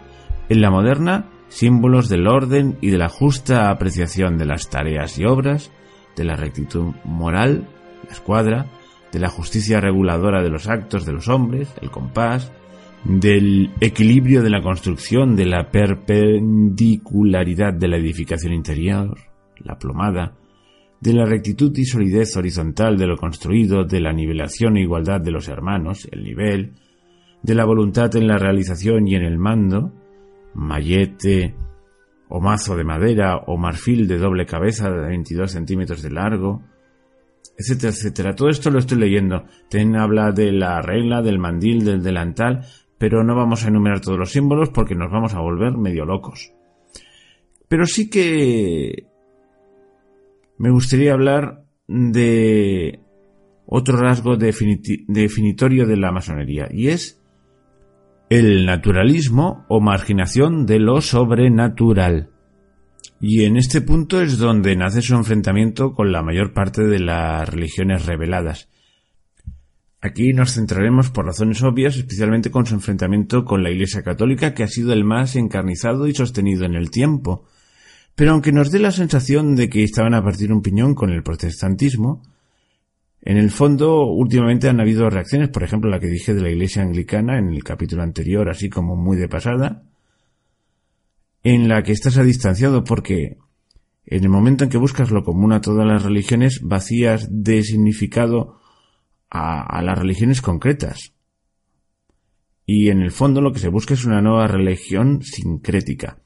Desde luego se enfrenta abiertamente con el Islam o con el judaísmo más ortodoxo.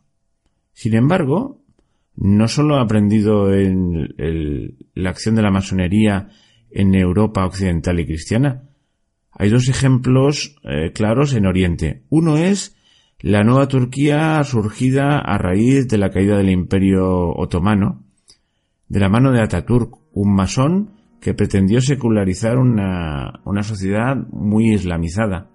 Últimamente al asunto se le ha dado la vuelta radicalmente, como podemos observar. Pensemos en quien manda ahora en Turquía. Otro ejemplo claro es el caso del Estado de Israel, que viene de un movimiento que es el sionismo. Y el sionismo en su inicio eh, estaba iniciado por masones como Health, etcétera, que eran claramente laicistas y no nada religiosos. Otra cosa es lo que haya pasado luego. Pero ya vemos que estas ideas masónicas han echado raíces más allá de Europa y Occidente, aunque de una manera más bien tímida, y desde luego acaban siempre enfrentándose a las grandes religiones. Pero en Occidente eh, su gran enemiga siempre ha sido la Iglesia Católica. Y por eso, por, por el tema del naturalismo y por la exclusión del factor sobrenatural, de hecho, eh, León XIII, cuando dedicó, el Papa León XIII, cuando dedicó al naturalismo la mayor parte de su encíclica sobre la masonería, que es la Humanum Genus, acertó de pleno. En esta encíclica juzga a la masonería no por motivaciones políticas, por su oposición al antiguo régimen, sino desde sus cimientos, o sea, desde sus principios, por eso expone y rechaza su naturalismo, por ser vehículo del racionalismo, del escepticismo, y que en la práctica se traduce en el laicismo, en el indiferentismo y en el relativismo religioso. Dice, destruye los fundamentos de todo el orden religioso y social nacido de las instituciones cristianas y crea un nuevo orden a su arbitrio. Se trata de cambiar el paradigma cristiano por el masónico, bueno, no vamos a continuar por ahí, pero que luego daremos más vueltas a este enfrentamiento con las grandes religiones. Pero no, como yo sé que os he puesto un caramelo en la boca al hablar, un caramelo es un decir, o sea, adelantado algo, al hablar de Lucifer y de Y de estos temas, que sé que a algunos les, les despierta una especial curiosidad, vamos a hablar de lo que es el luciferismo dentro de la masonería, que es un tema siempre controvertido. Vamos a ello.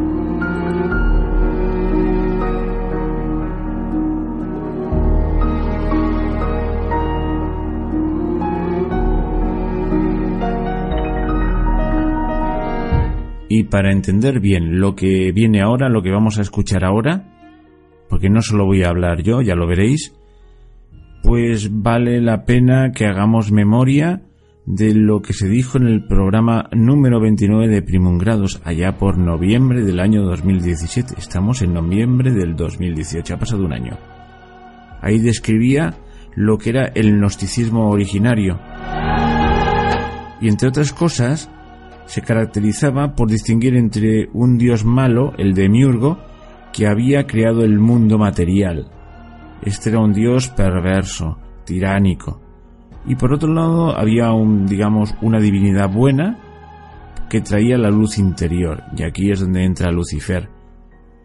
Y por lo tanto, rebelarse contra ese demiurgo malvado es un acto bueno, y el portador de la luz nos ayuda en esa rebelión. Bueno, dicho esto, vamos a escuchar un corte de audio. Lo he sacado de YouTube, lo podéis encontrar vosotros, y se trata de una entrevista del señor Jiménez del Oso. Si sois españoles y tenéis una cierta edad, es decir, más de 40 y muchos años, lo recordaréis, aunque sea vagamente, porque este doctor Jiménez del Oso se hizo famoso por, en los años 70 y creo que principios de los 80, por dirigir un programa, y dirigir y presentar un programa de ocultismo y de misterios. Bueno, pues aquí en este programa entrevista a Gabriel Pérez de Rojas. Ignoro si en algún momento este señor fue un masón. Puede ser que sí, el de hecho habla de su orden Illuminati como una orden masónica, pero lo que no sé con seguridad no lo puedo afirmar. También he de decir que en alguna página de masonería, escrita por masones, ponen a esta señora a caer de un burro. Lo tratan poco menos como un cantamañanas. Pero lo que dice aquí, eh, su visión del luciferismo encaja perfectamente en esta visión gnóstica, que sería la propia de la masonería. Otra cosa es que este señor sea efectivamente un cantamañanas y se haya aprovechado de estos temas para engañar a la gente. Pero creo que es muy significativo lo que responden. En todo caso, sin ser masón, desde luego responde a un perfil de gnóstico. Vamos a ver lo que dice sobre el luciferismo. Por cierto, antes de empezar, si buscáis Gabriel Pérez de Rojas en internet os saldrá abundante información sobre este señor. Ya veréis que lleva una vida un poco errática, es un tipo un poco peculiar. Pero lo que es lo que aquí dice es interesante. Tú has definido la orden como, entre otras cosas, como luciferina. ¿Qué quiere decir eso? ¿Que Lucifer es como una especie de, de imagen que se venera dentro de la orden o, o es el foco de atención intelectual o emocional vuestro? ¿Qué pinta Lucifer en una, en una orden así? Bueno, nosotros observamos la figura de Lucifer eh, de diferentes formas. Para la gente de la calle, es decir, para los no iniciados o profanos, Lucifer es el maligno o el mal, ya que tiene una formación cristiana y prioritariamente católica. Para los iniciados de los primeros grados, eh, Lucifer es una especie de ángel de luz que ilumina las tinieblas interiores y conduce a la unión con Dios.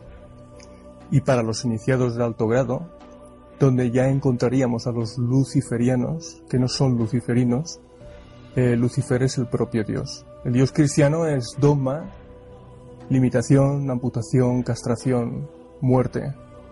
Lucifer está más unido a la libertad, el libre albedrío, eh, y unos planteamientos totalmente contrarios.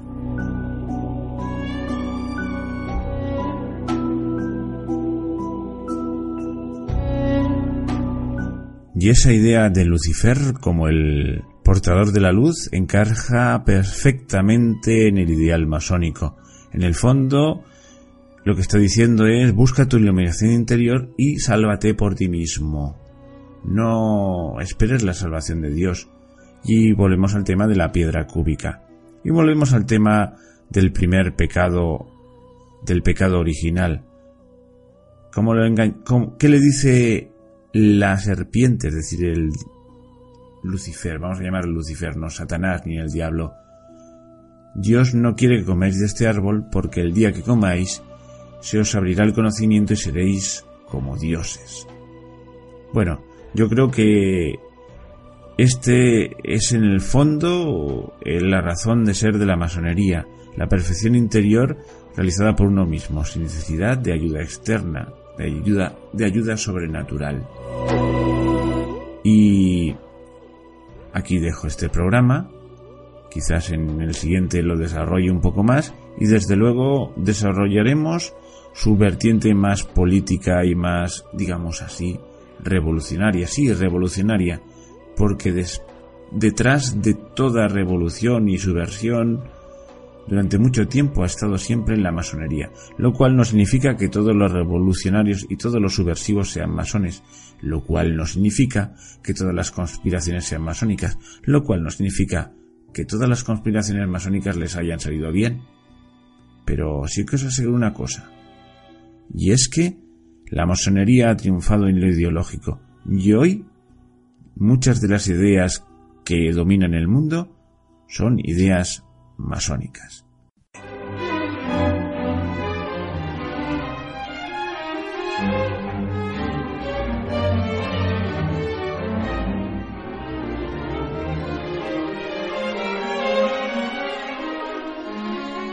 Hemos hablado de ver las cosas desde los dos lados de la trinchera.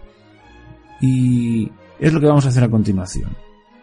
Vamos a continuar con una batería de citas de dos textos, de, dos documentos, cada uno situado a un lado de esta, de esta batalla singular y, y multisecular entre el gnosticismo y las religiones reveladas, en concreto entre el gnosticismo y la religión cristiana, y más concretamente la católica.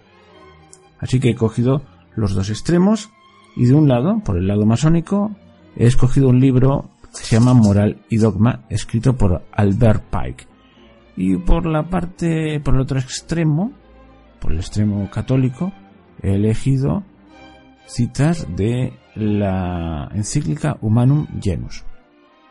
Evidentemente no agoto el tema ni del libro ni de la encíclica, pero me servirán estas citas para ilustrar lo que es la masonería y cómo la ven de uno y de otro lado.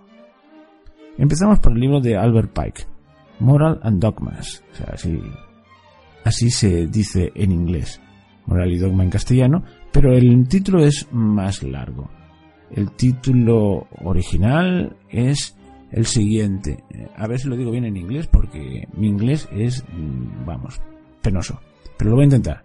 Morals and Dogma of the Ancient and Accepted Scottish Rite of Freemasonry, escrito en 1871. Y después de haber destrozado el inglés, os lo traduzco, Moral y Dogma del antiguo y aceptado rito escocés de la masonería.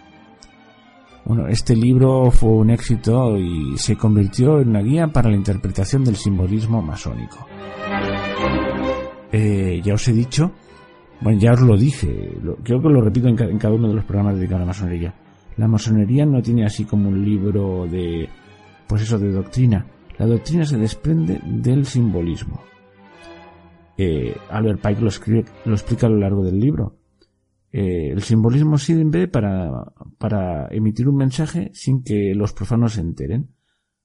O sea, un símbolo no tiene por qué significar exactamente una cosa, puede significar una cosa u otra. Entonces él lo explica y entonces todo aquello, toda aquella simbología va adquiriendo un, un significado y un porqué.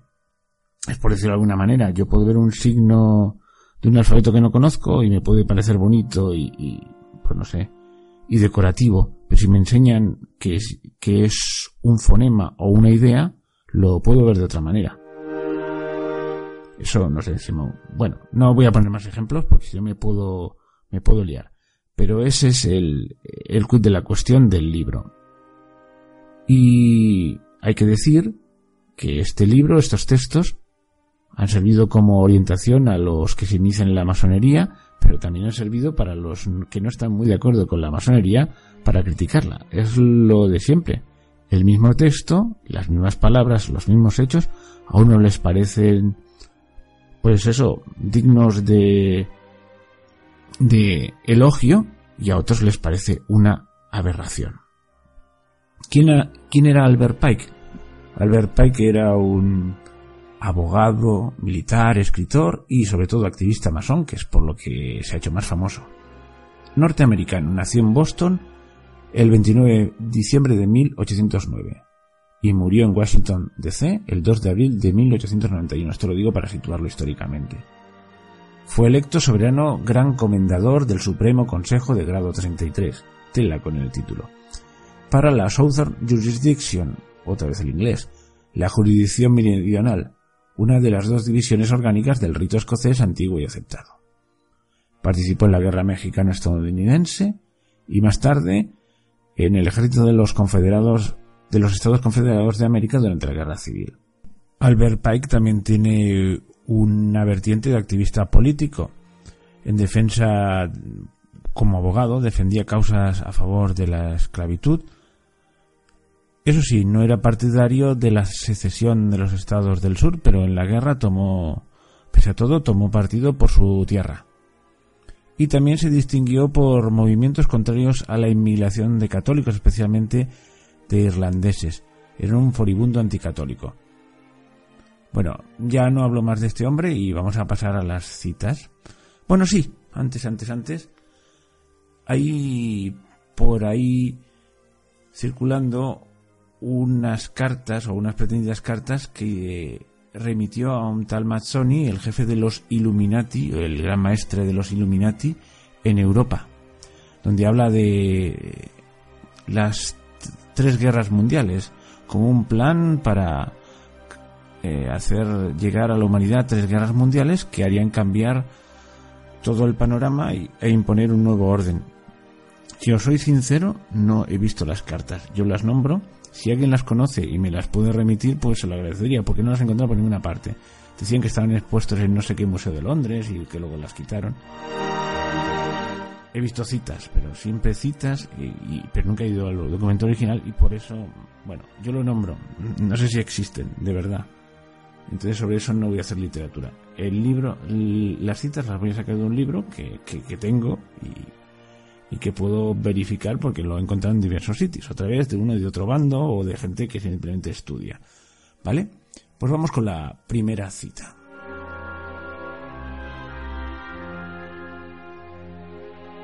Una logia es un templo de naturaleza simbólica, tanto en conjunto como en sus detalles.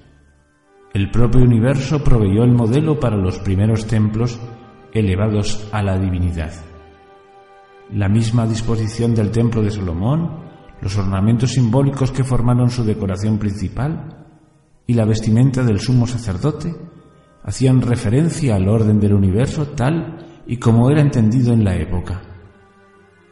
El templo contenía muchos emblemas de las estaciones, el sol, la luna, los planetas, las constelaciones, Osa Mayor y Menor, el zodiaco, los elementos y otras partes del mundo. El maestro de esa logia del universo es Hermes, cuyo representante es Irán, que es una de las luces de la logia. Para ulterior instrucción en el simbolismo de los cuerpos celestiales, así como de los números secretos y del templo y sus detalles, debéis esperar pacientemente hasta avanzar en masonería, ejercitando mientras tanto vuestro intelecto, estudiándolos por vosotros mismos. Estudiar e intentar interpretar correctamente los símbolos del universo es la tarea del sabio y del filósofo. Es descifrar la escritura de Dios y penetrar en sus pensamientos. Esto es lo que es preguntado y respondido en nuestro catecismo, en lo concerniente a la logia.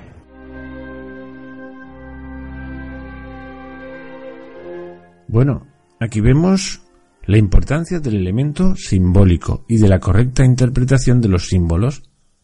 Si no avanzas en sabiduría, nunca los podrás interpretar, pero para eso hay que tener paciencia e ir escalando los grados. Se entiende que cada grado es un paso más hacia la sabiduría. Y lo que sabe el grado inferior no lo sabe el superior, por eso dice paciencia. Te irás enterando poco a poco a medida que seas capaz. Esto está implícito en todo el libro. Es decir, que hay unas cosas que saben los de más arriba y los de más abajo no las saben. Y diréis, esto es propio de todas las, pues no sé, de todas las sociedades o de todas las organizaciones jerarquizadas. Sí y no. Vamos a poner otra sociedad jerarquizada por antonomasia, el ejército. Desde luego, un general tiene más acceso a información que un teniente. Sin embargo, parten de la misma, digamos, sabiduría. Han ido los dos a la misma academia. Lo que se les revelan son secretos relacionados con el cargo, no una nueva sabiduría. ¿Se entiende la diferencia? La diferencia de conocimiento, eso, entre el teniente o el alférez recién salido de la academia militar y el capitán general se debe a la acumulación de experiencia y de información, no a una sabiduría en sí misma diferente, intrínsecamente diferente.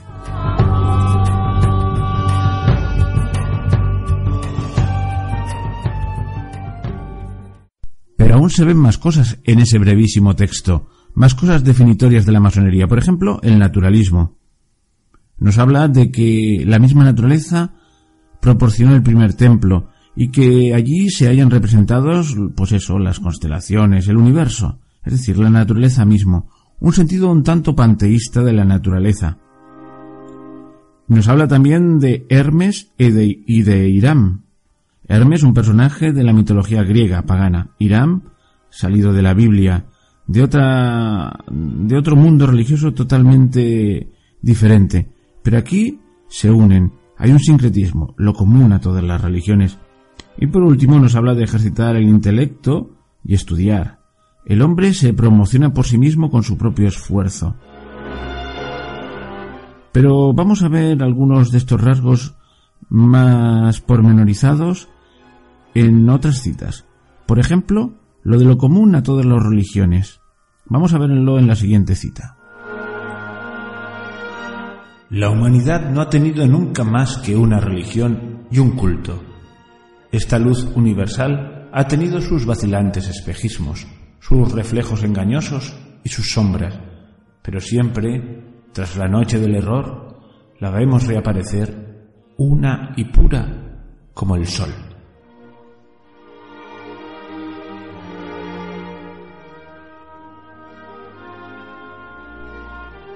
Bueno, y si continuamos con otra cita, pues aquí Albert Pike nos habla claramente de Satán. Y aquí ni siquiera se toma la molestia de ponerle ese nombre como, como más comedido de Lucifer, el portador de la luz, sino habla directamente de Satanás, de Satán.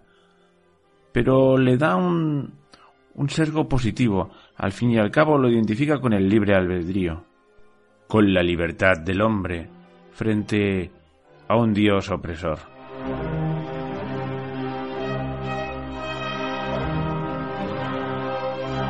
Para los iniciados, Satán no es una persona, sino una fuerza, creada para el bien, pero que puede servir al mal. Es el instrumento de la libertad y el libre albedrío. Ellos representan a esta fuerza que reina sobre la generación física bajo la forma mitológica y cornuda del dios Pan.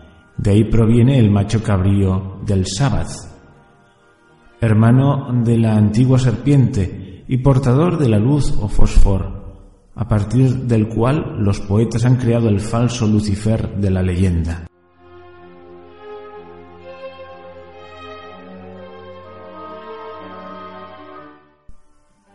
La cita a la antigua serpiente, la serpiente del paraíso, la que tienta a los hombres, bueno, la que abre los ojos a los hombres desde su punto de vista y les hace elegir la libertad y la sabiduría.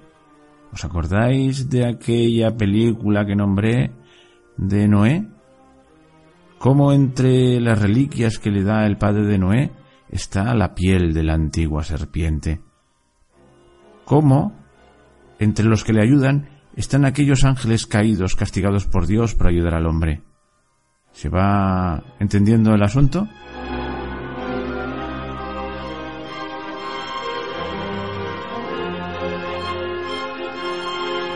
Solo hay una religión que se va expresando de formas distintas a lo largo de la historia, pero es siempre la misma. Tiene un núcleo secreto reservado a los elegidos, a los privilegiados, y para los profanos, pues eso va adquiriendo unas formas, mm, digamos, vastas y, y básicas para mantenerlos en el engaño, porque la gente normal, los profanos, no merecen conocer toda la sabiduría.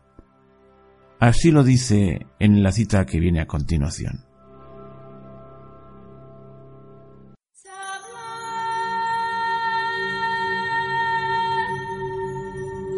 La masonería, como todas las religiones, todos los misterios, el hermetismo y la alquimia, oculta sus secretos para todos excepto para los adeptos y los sabios o los elegidos, y emplea falsas explicaciones e interpretaciones equívocas de sus símbolos para llevar a error a aquellos que sólo merecen ser llevados a error y para ocultar la verdad, que es luz, de estos y apartarlos de ella. La verdad no es para aquellos que no son merecedores o capaces de recibirla, o para aquellos que la pervertirían. Igual que el mismo Dios incapacita a muchos hombres por la ceguera del color para distinguir colores, aleja a las masas de la más alta verdad, dándoles el poder de alcanzar tan solo lo que les es de provecho conocer. Toda época ha tenido una religión adaptada a su capacidad.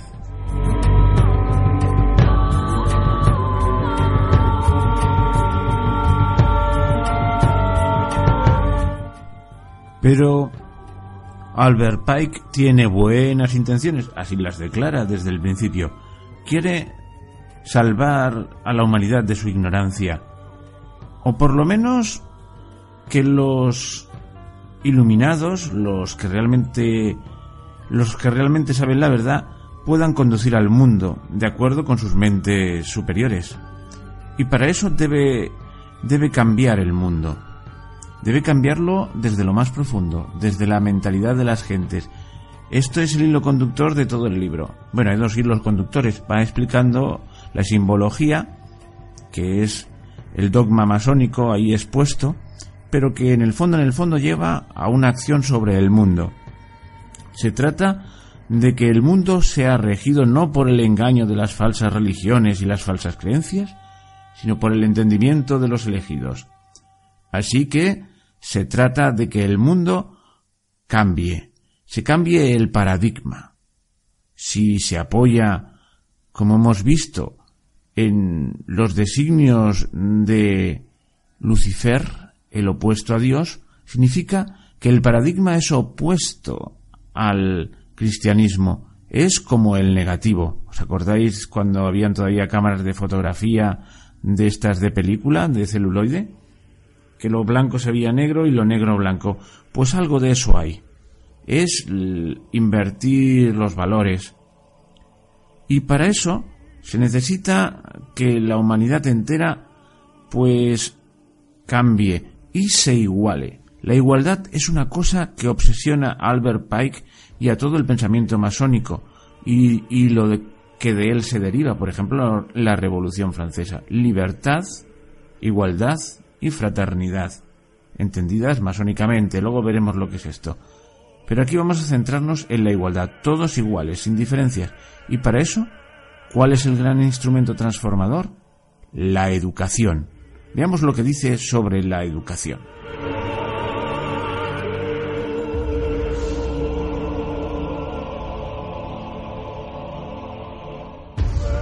La igualdad tiene un instrumento básico, la enseñanza gratuita y obligatoria.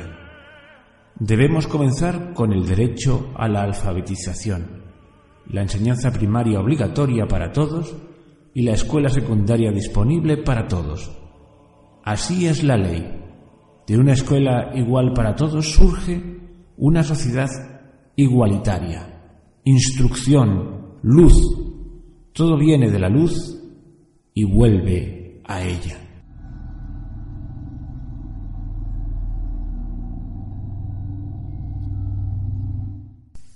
Todo esto está muy bien, instruir a la gente para que vea la luz, pero ¿qué luz? La luz que viene del portador de la luz, de Lucifer. Y Lucifer tiene unos valores que son contrarios a los valores de Dios, ¿no? ¿Cuáles son los valores de Dios? Los contenidos en los diez mandamientos. ¿Cuáles propone Lucifer? El seréis como dioses conocedores del bien y del mal. Digamos que a partir de ahora la moral será la que ellos decidan, en ese mundo ideal en que hayan alcanzado el pleno poder. Es a lo que aspiran, la pura razón de los elegidos. Bueno, ya hemos visto lo que se desprende del libro de Pike. No todo, pero sí buena parte. Ahora vamos a ver un texto del otro extremo.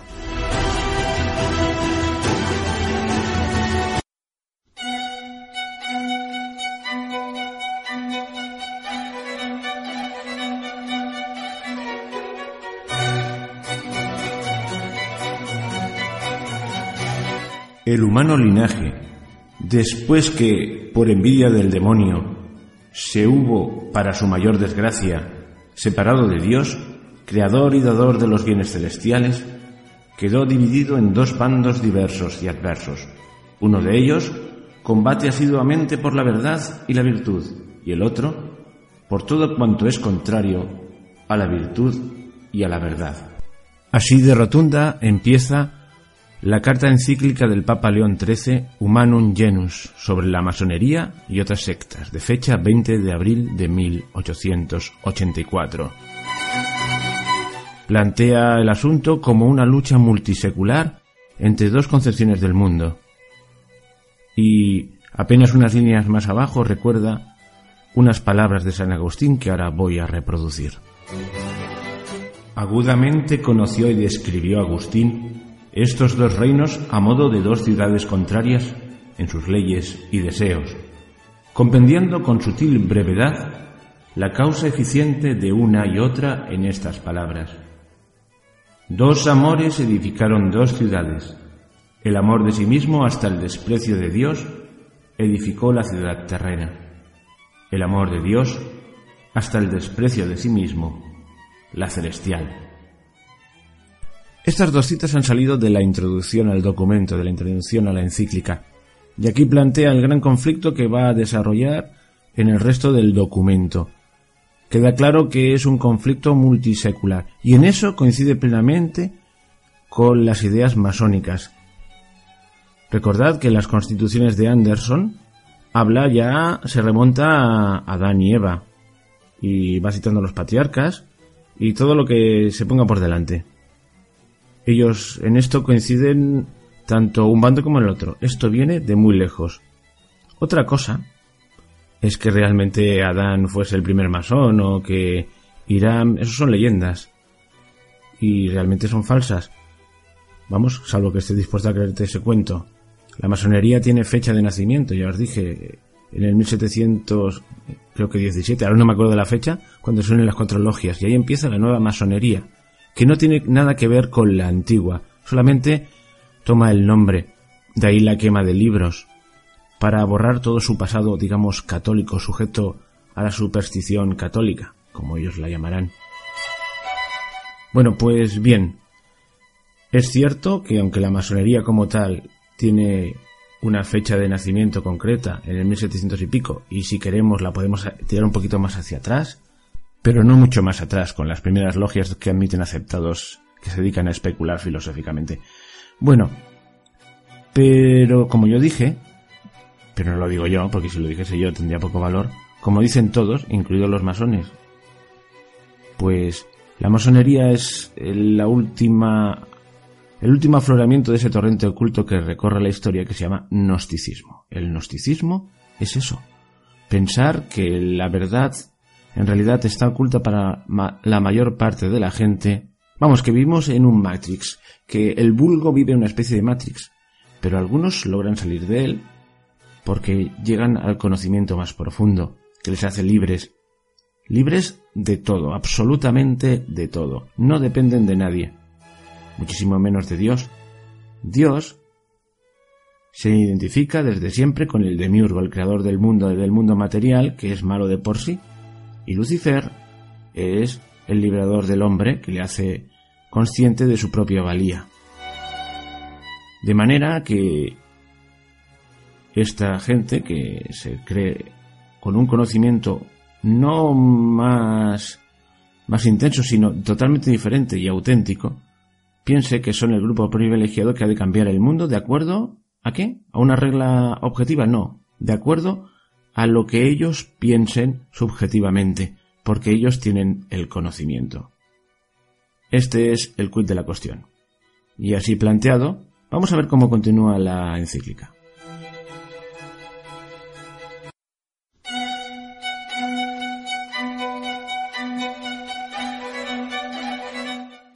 Y una de las cosas que se comenta es el secreto no solo con respecto a los profanos, sino en el interior de la masonería y otras organizaciones afines. Directamente dice que hay varias sectas que, si bien diferentes en nombres, ritos, formas y origen, unidas entre sí por cierta comunión de propósitos y afinidad entre sus opiniones capitales, concuerdan de hecho con la secta masónica, especie de centro de donde salen y a donde vuelven. Efectivamente, de la masonería han salido otras organizaciones, de las cuales hablaremos más adelante. Pero es cierto esto del secreto. Uno no sabe los secretos del siguiente grado. Y esto lleva a un, a un gran dilema moral. ¿Se puede obedecer? Porque acordaos que el nombre de obediencia está muy vigente en la masonería, la obediencia tal, la obediencia cual. ¿Se puede obedecer órdenes de alguien que no sabes exactamente qué es ni lo que quiere? ¿Acaso cuando haces ese juramento no es inválido porque no sabes a lo que te comprometes, no es una temeridad. Tienen que prometer los iniciados, y aun de ordinario se obligan a jurar solemnemente, no descubrir nunca ni de modo alguno sus compañeros, sus signos, sus doctrinas. Con estas mentidas apariencias y arte constante de fingimiento, procuran los masones con todo empeño, como en otro tiempo los maniqueos, ocultarse y no tener otros testigos que los suyos. Y continúa. Ahora bien, esto de fingir y querer esconderse, de sujetar a los hombres como a esclavos con fortísimo lazo y sin causa bastante conocida, de valerse para toda maldad de hombres sujetos al capricho de otro, de armar a los asesinos procurándoles la impunidad de sus crímenes, es una monstruosidad que la misma naturaleza rechaza, y por lo tanto la razón y la misma verdad evidentemente demuestran que la sociedad que hablamos pugna con la justicia y la probidad naturales. Y cuando habla de crímenes, mm, más adelante lo deja bien claro, pero no vamos a seguir citando ya más la encíclica porque si no va a ser inacabable esto. Habla de crímenes, sí, sí, de crímenes, porque que sepáis que los asesinatos masónicos existieron. De hecho, en el primer programa que dedicado a esta, dedicado a esta serie, en aquel en que estaba dedicado a los 300 años de la masonería de televisión española, del cual puse unos cuantos cortes. No todo el programa, evidentemente. Bueno, hay un momento en que uno de aquellos masones pues admite efectivamente la existencia de estos crímenes y de los juramentos terribles. De los juramentos terribles de guardar secreto, que llevaban anejas penas monstruosas. Según él era simbólico, era para, bueno, para dar, para dar un poquito de miedo. Pero esos crímenes existieron. Y de hecho hay algunos que todavía, todavía están por resolver. Y no, no hay que irse muy lejos en, geográficamente, sobre todo si sois españoles. Prim, el general Prim, reconocido masón, que trajo un rey a medida para restaurar una monarquía a su medida, bueno, a la medida de, de él y de sus compañeros de logia. Y murió misteriosamente, asesinado, de, de dos tiros en la calle. Pero con el correr del tiempo, después de más de un siglo, alguien desenterró el cadáver y descubrió de que esto fue más allá, fue una conspiración, porque alguien entró donde agonizaba y aseguró la jugada estrangulándole. Luego hay otro crimen también sospechoso, y es el de Mateo Morral, que lanzó una bomba sobre Alfonso XIII el día de su boda. Y acabó suicidándose con un tiro en el pecho, que nadie se lo cree. Es más, ahí están las fotos por internet, buscad Mateo Morral. Fue claramente un asesinato. Alguien quería que no hablase. También era masón. Y no sigo, porque hay más casos. Pero eso sí, los actuales masones dejan claro que eso fue una etapa oscura de su vida y que ya no volverá, quizás porque ya no haga falta. Porque digamos que ahora su su pensamiento es el pensamiento dominante. Vamos a ver cómo lo han cómo esto es cierto.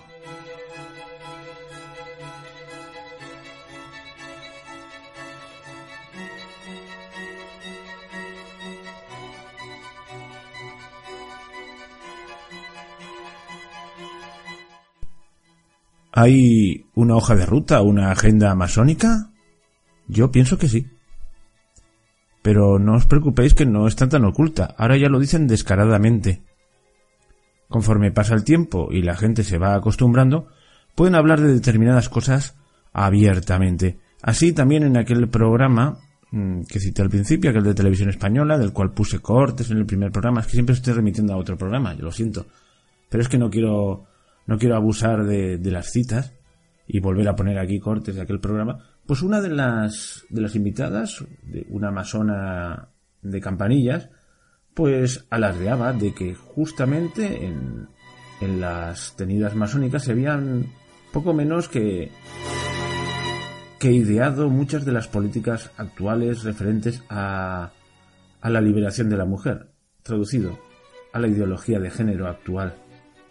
Efectivamente, muchos masones, sobre todo franceses, donde el Gran Oriente, que es el, nombre que recibe allí la, rama masónica, pues el Gran Oriente está súper politizado y no le importa declarar abiertamente que en sus reuniones, en sus tenidas, se planchan, es decir, se crean los documentos directrices de muchos cambios importantísimos en la sociedad francesa.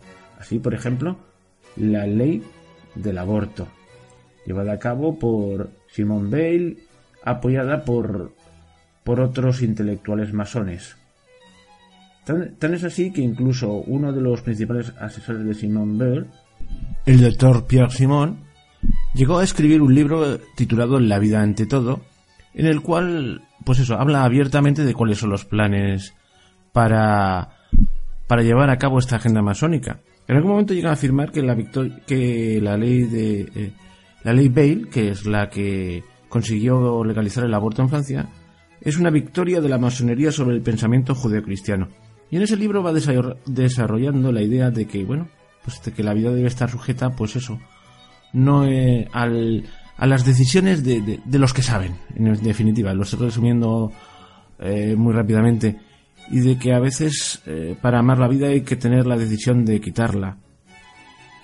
Y bueno, pone tan a las claras el asunto de que estas leyes se planchan primero en, en la logia y luego se llegan al Parlamento y son aprobadas por el voto de todos los diputados masones, sean del partido que sea, que digamos que se retiró del mercado ese libro. Todos estos datos los he obtenido a través del, del doctor Alberto Bárcena, del cual voy a colgar unos cuantos en mi página web, unos cuantos links a sus vídeos. Y, bueno, y claro, las informaciones las compruebo. Y efectivamente fui a comprobar si existía este libro y, después de mucho buscarlo, pues lo encontré en Amazon, en francés por supuesto, y a un precio prohibitivo. Una edición rara. A precio de edición rara. O sea, valga esto como, como muestra. Si era un libro tan importante, ¿por qué se, no se ha reeditado? Bueno, y así muchas más leyes. Y si nos vamos más atrás en el tiempo, veremos la acción política de la masonería en sus inicios. Recordemos que nace en Gran Bretaña, con un fuerte sesgo gnóstico, lo vimos en las, en las constituciones de Anderson. Bueno, pero tiene una particularidad allí, que nace al amparo de la monarquía, de la monarquía británica. Recordemos que el príncipe de Gales es el gran maestre. Bueno, pues está vinculado con el poder establecido. Hay un pacto tácito, puesto que se apoyan mutuamente. ¿En qué sentido? En que la masonería tiene un servo marcadamente anticatólico, con lo cual al rey protestante le interesa. Digamos que se apoyan mutuamente. Y hay una conjura para que nunca haya un rey católico en Inglaterra. De hecho, está expresamente prohibido. Si te conviertes, dejas, tienes que abdicar. El primer ministro, no sé si está escrito, pero es como una tradición también. De hecho, eh, Tony Blair, que se convirtió, lo tuvo que hacer después de ser primer ministro. Se convirtió de aquella manera, porque sus primeras declaraciones públicas fueron dando lecciones al mismísimo Papa, pero en fin, eso es harina de otro costal. Bueno, la cuestión es que Inglaterra es un país que, en el que la masonería da otra sensación, puesto que está a favor del, del establishment, por decirlo de alguna manera. No sé hasta cuánto durará esto. Y desde luego siempre ha sido un factor de la política exterior inglesa. Y eso se ve muy claramente en el siglo XVIII y XIX. Así vemos como los embajadores británicos se dedicaban eso, a conspirar para, para conseguir sus fines. En España alguno algún embajador llegó a, enviar una misiva a su propio rey diciendo misión cumplida, cuando según él consiguió la destitución del ministro que pretendía mejorar la Armada Española. Pero donde se ve más claro es en el proceso de independencia de los virreinatos de ultramar. Los que se rebelaron básicamente eran españoles, españoles que vivían allí pero de origen español clarísimo, los criollos, y estaban influidos todos por las logias masónicas. La independencia de la América hispana se ideó en las logias masónicas.